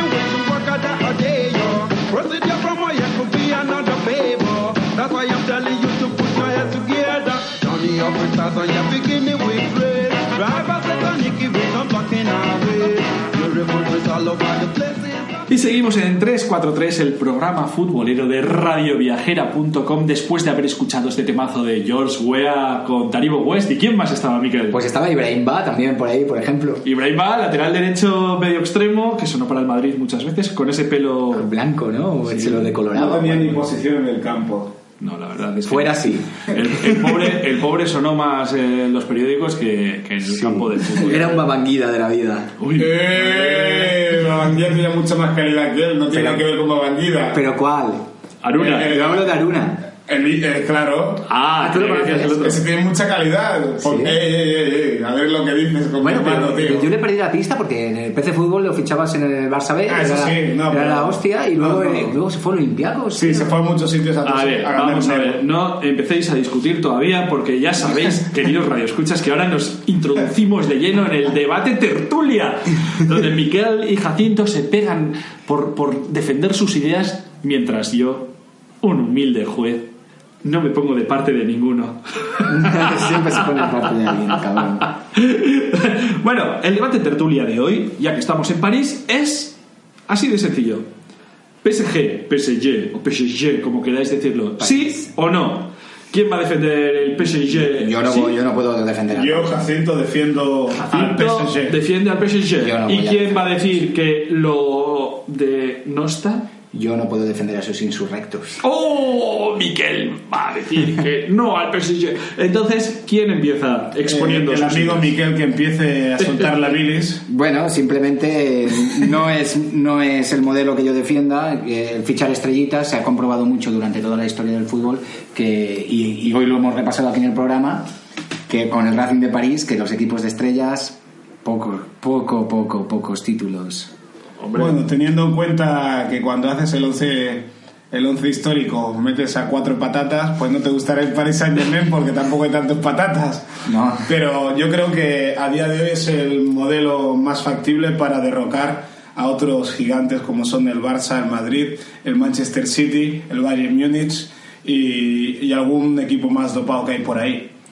Así que... Mm, o sea, hablas de doping financiero necesario para triunfar en el mundo del Dice- fútbol actual. Bueno, más que doping financiero, infladores de precios. A ver, Jacinto acaba de decir que es el, el- el modelo más efectivo para derrotar al Madrid o al No, Barça no, y se ha comido 6 a 1 del Barça y eliminatoria del Madrid en, en las dos últimas temporadas. Pues imagínate, imagínate los demás. No sé, el eh, modelo de la Juventus le ganó de ayer 3-0, a- le ganó la temporada pasada 3-0 al, al Barça y se lo cargó. Pero que la Juventus es un gigante, vale. Pero si tú quieres entrar, No, no, y también gasta, pero... claro, si tú quieres entrar en esa lucha tienes que meter dinero Y ellos, no es mi estilo, pero les entiendo perfectamente por qué. Porque quieren hacer muchas cosas en poco tiempo y cuando tú quieres hacer mucho en poco tiempo tienes que meter mucho dinero. Podría- Ya sea en el fútbol o en lo que sea. Podríamos Sí, decir pero lo están metiendo mal, porque lo están metiendo todo en, eh, eh, Prueba, error. en ciganes Prueba, y pavones. Alto, Exacto. alto, Eso alto, le fue muy bien al Madrid. No, no, no, no, no, ¿Le pero- fue muy bien al Madrid la pero- política de ciganes y pavones? Sí, al final las Copa Europa se han llegado. Bueno, Florentino eh, tiene- bueno, eh, no, eh, la, dejemos la ese- época de- del primer el presidente sigue siendo mismo. No, la época, la época de Ciudadanos y Pavones es la, la primera de Florentino. La segunda ha aprendido de los errores. Podríamos decir, en realidad no es la primera, es la segunda, es por la que Florentino son- Pero estamos en París. Podríamos decir que el PSG el problema que está teniendo es que no solo está alimentando a su propio club, sino a toda una liga francesa. Eh, alimentando, a la Liga Alimentando, no. Le está quitando, ya lo dijo alimentando en el sentido de que está eh, acumulando el suficiente marketing para que se hable de la liga francesa del exterior cuando hasta ahora la liga francesa no interesaba a nadie. Bueno, que se hable de la Liga Francesa está muy bien, pero ¿qué le aporta a los demás equipos si no pueden fichar a grandes Es jugadores? más, le ficha, Nadie se va a jugar a Francia. le ficha No, los suyos, no Mbappé, por no, ejemplo. no estamos pero- viendo que grandes jugadores se vayan a jugar a equipos franceses. Todavía Todos no, todavía no, claro, pero, Ni al Mónaco ya. pero, pero sabemos por qué viene luego la posibilidad de esto, es por las televisiones que quieran comprar esas ligas. Si la liga francesa la quiere comprar una televisión X porque está el PSG, entonces el reparto del dinero televisivo Yo, llegará también a yo los creo los que clubes. eso no pasará y que se- lo que pasará es que el PSG se hundirá en la miseria como se hundió Ah, el pero lo que París. son predicciones de brujo marujo. Hombre, estaba haciendo él también. No, yo Sí, lo dudo, yo, yo, soy, yo no me pongo de Bueno, estaba yendo de mi lado, así que te lo voy a vendrán las televisiones, nada. vendrán las televisiones, vendrá no sé quién. No, Partiendo pues, de la base lo que hemos visto ya Escucha, que yo, te- yo no tengo televisión, así que no me pongáis como máximo valor la televisión. No ¿Cuántas veces has dicho ya que no tienes televisión Yo lo veo, este todo- lo veo en una aplicación. Y si queréis os digo el nombre. No, Está- no hace falta. No, no, que, no. no, que no es pirata, que está en la Play Store. A ver, se llama IPTV Cable. IPTV Cable. IPTV Cable nos debes, nos debes un dinero de publicidad, Sí. gracias. Y creo que el Paris Saint Germain lo que tiene es urgencia. Una urgencia que se han au- autoimpuesto ellos mismos. Entonces tienen que fichar a todo lo que se mueve para intentar igualar al Barça y Madrid, Una- que vienen con 100 años de historia para llegar a donde han llegado. Una ellos quieren urgencia- hacerlo en 20 años. Una urgencia que en Francia ya la tuvo el Racing de París y que la tuvo después el Olympique de Marsella con Bernard Tapie y que ambos proyectos se fueron al garete. Por eso no confío yo tampoco Bueno, en el, Olympique de Marsella... consiguió ganar la liga, sí, y, Pero- y- y acto seguido se fue Pero hablamos de Racing de París, el Olympique, pero nos olvidamos del modelo del Olympique de Lyon, que es el modelo perfecto del fútbol realmente. Es- ese es lo contrario precisamente del. Paris Saint Germain. Tranquilo, que ya se encontrarán. Te tienes que pegar el batacazo para encontrar el camino correcto. Imagínate que llegaras a la meta a la primera. O sea que tú ya dices que el Paris Saint se pegará el batacazo. Sí, te estás Claro. preguntando, estás haciendo. No, no, no, no. ¿Eh? Es, que, es que yo soy de los que aboga por meterse batacazos para conseguir las metas. Hay que fallar muchas veces para acertar. Me- Falla, falla, falla, Me gusta que hayas dicho el Olympique de Falla, Lyon, falla. que, que es el, Y que el Paris Saint Germain está fallando. Sí, Cuando claro, lo estás defendiendo. Es- No, no, no, no, porque yo creo que es el camino correcto. Tienes que pegarte muchas para conseguir tus objetivos. El camino correcto, O sea, el camino no, correcto el camino no- correcto no es invertir Eh, 300 millones en dos Si los jugadores que tienes, juegan sí, delante. No, no, si los tienes. O sí, claro. Eh, sí, que esos los tienes. 300 millones son y, como juegas con, 800 euros y míos. juegas con Mota, Las Diarra y, Ce- y, y, y Cel- y lo Celso detrás. Ahí Sí, está el pero que problema. esos tres- eh, no te- Ahí está el problema, que no están no te- invirtiendo bien porque quieren estrellita. Pero escucha, no te preocupes por el dinero que gasta el Paris Saint Germain, que no sale ni un, euro, ni un euro de tu bolsillo. Si lo gastan, Uy, es que eso lo es tienen. discutible. Si lo, lo gastan, lo tienen. ¿Ok? Entonces ese no es el problema principal, porque es capital privado. Pero Bueno, eso, eso Es discutible y sí. sobre todo de dónde viene y, Y tal. de- Pero- exacto. y ese no es, no es el debate ¿Dónde de viene? De grupos Pero la historia, inversión, la historia fraude. ¿sabes? Sí, estamos sí, sí, diciendo es el debate porque Paris Saint Germain No, está digo construido que no es el el modelo debate- sobre el de dónde viene el dinero. que no, es, no es el debate de dónde viene. No, no, no. Pero no solo el modelo Paris Saint Germain, ah, estamos diciendo Paris Saint Germain sí o no. Vale, hemos llegado el modelo eh, estructural, digamos. Llegamos al modelo deportivo. O sea, vale, tienen el dinero, lo gastan. Pero ¿no sería más adecuado meter un secretario técnico o, aunque sea, eh, dejarle al entrenador fichar para equilibrar, eso es, para equilibrar un equipo? A Eh, ver, no sé quién es el ver, secretario, momento- secretario técnico, que a lo mejor sí lo tiene. Lo fue Leonardo y ahora es eh, por ahí, Enrique, ¿no? creo. Es Eh, un brasileño. el, Bueno, ahí lo tienen. el- está trabajando. Los, ¿Para qué? pues- Porque está trabajando. los resultados no son de un día para otro. Pues creo que le va mejor a Robert, porque el, chico. el- el año pasado el París no ganó la liga, eh, sucumbió contra el Barcelona en, eh, en, en Champions. Este Bueno, año, habría este que año ha perdido, este este año ha per- eliminatoria. este año ha perdido Sí. contra el Madrid. O sea, por ahora, sin especulaciones ni nada, el- el- eh, es un fracaso absoluto Perdona, perdona, el, acabo, el modelo acabo- Paris Saint Germain. acabo de escuchar que dices que el año pasado le eliminó el Barcelona Sí. y que este año le eliminó el Madrid. Sí. ¿Me estás hablando de equipos que han ganado las últimas copas de Europa? Creo que no ha perdido contra los peores, ¿eh? Justo contra los que Pero quiere escucha, competir el París. sí, sí, sí. O sea, es un fracaso lo que está No, haciendo. no, no, no, pero Todavía no ha podido. escucha, no le ha eliminado el, el Rapid de Viena, Sí, ¿eh? pero es que se, se- se formó para eliminar a esos equipos y está siendo un Que fracaso. le ha eliminado el Madrid que lleva tres copas de Europa en cuatro años. Le ganó la Liga al Mónaco el año pasado. Sí, pues eso a ellos no le importa la liga, por lo que veo. Hombre, habían ganado todas las anteriores ligas así, sin, Pero- sin despeinarse. El, y el el Madrid modelo- cuando el- gana la Copa Europa no gana la El liga. modelo, Fíjate. el modelo Paris Saint Germain hasta ahora es un absoluto fracaso y eso lo saben Yo- desde París. no, yo no estoy de acuerdo. Todavía no está terminado. A ver, es- eh, mira, eh, Emery lo explicó muy bien. Eh, ¿Es un fracaso que te eliminen en octavos o en cuartos? Sí.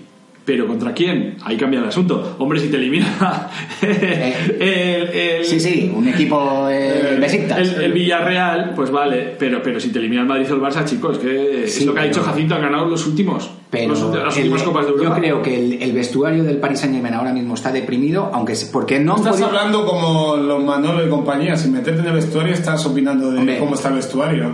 Yo creo que el vestuario está súper roto. No, no, y lo vuelves a repetir. Tú no sabes. Roto sí quiere decir roto. Bueno, pues, ¿Quieres decir hab- que no aquí llevan hablamos bien? todos de cómo está vestuario de aquí, de que este futbolista lo que sentía cuando se fue a Arabia y ahora ya no puedo decir una cosa tan evidente como es que el Paris Saint Germain no se van no se van los del París a tomarse cañas por ahí. Uy, Es que los equipos ¿Cómo de que no? Eh, hacen eh, todo eso. bueno. Eso creo que lo hacen más que tú y que nosotros. Sí, sí, porque, porque si ves las, las imágenes de Neymar cada lunes, ahí hay bastantes Oye, pues, del pues ahora te voy a decir lo contrario. Pues se llevan demasiado bien. Se llevan demasiado bien y se lo están pasando bomba y se están olvidando de jugar a fútbol y, va- que- y va- y- y- y- y- y no dieron la talla ni contra el Madrid. ¿Sabes que en el Barça había un jugador que se llama Belletti? Sí, hombre, que, Pues tú que eres dio la segunda. Tú eres. Hombre, de lateral derecho puede jugar cualquiera. Bueno, a ver, hemos llegado a este punto. Soluciones. Soluciones para el PSG. ¿Soluciones? Soluciones. ¿Qué hacemos? Mm, comprar futbolistas que sean personas Humanas. Sí, vale, pero, pero entonces... eh, que no se vayan de carnaval y a cumpleaños de las hermanas. eh, bueno, vale, pero seguimos entonces. Tú, tú no, entonces no estás criticando el sistema PSG de, de gasto y de estructura, sino de fichajes. No, no, a ver, yo creo que para ganar la Liga Francesa y, y dar un muy buen papel en- y optar a, a Champions, no es preciso a- a hacer esas barbaridades que está haciendo el Paris Saint Germain de gastar tanto dinero en dos jugadores. Solo el tiempo dirá si son barbaridades. Por supuesto. Eso- de eso momento lo son. Eso es verdad. Acuérdate, de, antes estábamos hablando de los 5.000 millones de Anelka y ahora parece una broma, 30 millones por un, una estrella emergente. Veremos cuánto le dura al Paris Saint Germain esas figuritas en el, en el vestuario que parece que ya está moviendo hilos para pirarse de allí. ¡Uy! Paredes Marlete. Ellos están moviendo hilos. ¿No? Eh, ¿Van a para ir a cobrar más en otro sitio? ¿O porque Yo quieren que ganar sí. títulos? No sé, eso, ¿Me es lo que, eso es lo que de me cuenta el, Marco, el Marca Abuelas. Yo no, Vale, yo, yo- ya, vale. Pues, el, es que el mejor- Mundo Deportivo. Nos debéis de un poco de dinero de que mejor me, me estás diciendo que en la época que los jugadores se van a jugar a China por más dinero, se van a ir de Paris Saint Germain por más dinero. Se pueden ir, claro. Ah, por más dinero. más dinero, ¿El. Saint-Germain? Lo dudo mucho, ¿eh? No sé, habrá que ver lo que, Bien. lo que los chinos están fuertes con el tema económico también. Sí, sí, pero de momento al Barça y al Madrid no le roban ni uno. Y al Paris Saint Germain le robarán alguno que. Le han, robado, ya- le han- le han robado ya el Atlético, cuidado. Sí, sí, pero ese no es el Bueno, Paris Saint Germain. robar, Económicamente robar, Sí, sí, necesita. pero bueno, Es verdad, y robar, robar hostia, tampoco. no les va nada bien, ¿no? Porque- 8-0, ¿no? En el debut. Bueno. ¿Por qué reís, tío? ¿Por qué reís Este- así de la gente? Hombre, se ha Yo ido no a me alegro, yo, yo no me alegro de que alguien se vaya a China a cumplir sí su sueño. alegras. Sí, tú sí te Yo no, me, yo- yo no alegro de que alguien se vaya a China a cumplir su sueño de futbolista y el primer partido no, no, no. Tú que estás hablando de fichar personas humanas, te estás riendo de una persona humana que le han metido un correctivo. Es Sí, muy, me río. es muy complicado, es muy complicado este debate PSG sí, PSG no. No sé ni siquiera delimitar qué tiene de diferente el, el modelo PSG con el del Madrid o el Barça Ninguno. Tiempo. eh, o con el del Manchester City. Así que os lo dejamos a vosotros radio escuchas para que decidáis, pero yo hoy no doy ganador a ninguno de nuestros dos contertulios. Estábamos cansados, yo creo, hemos dado un poco de pena. Hoy Miquel ha conseguido una victoria. Un empate es una victoria. Bueno, ya está aquí nuestro 343 en radioviajera.com en París. Y, como no, tenemos que despedirnos de vosotros, nuestra querida audiencia, dando las gracias a Miquel Bombo Moderno, Sí, un placer estar aquí otra vez. a que le podéis escribir, di, di- di- di que te escriba en algún lado, hombre. ¿no? Eh, que nos me pueden escriban a escribir a Audio del Fútbol Moderno. Allí tenemos los mensajes. Tardamos un poquito en contestar porque a veces Bastante. estamos haciendo otras cosas, pero bueno, ahí estamos Carlos estáis, y yo. Carlos Estáis y con Bernard Lama. con su hermano Afe. ¿Y tú, Jacinto, dónde te puedes escribir a ti? A mí en jacintola.com jacintola.com ya sabéis además que está escribiendo un libro, lo está acabando ya, tiene Y otro a- libro publicado y lo podéis comprar en... Amazon, Amazon, Fútbol B, Amazon. Amazon. No, que me estoy inventando un rap también. Pero en jacintola.com está todo. Ahí veréis muchas entradas en mi web, el blog y enlaces para comprar mi libro. No, ya. Y yo ya sabéis que soy Julio Arriaga, el pintor más guapo, esbelto del mundo y me podéis escribir a julioarriaga.com o en Facebook Julio Arriaga o en Instagram Julio Arriaga o en Twitter Julio Arriaga o Julio Arriaga donde os dé la gana. Y nos vamos a ir con una canción...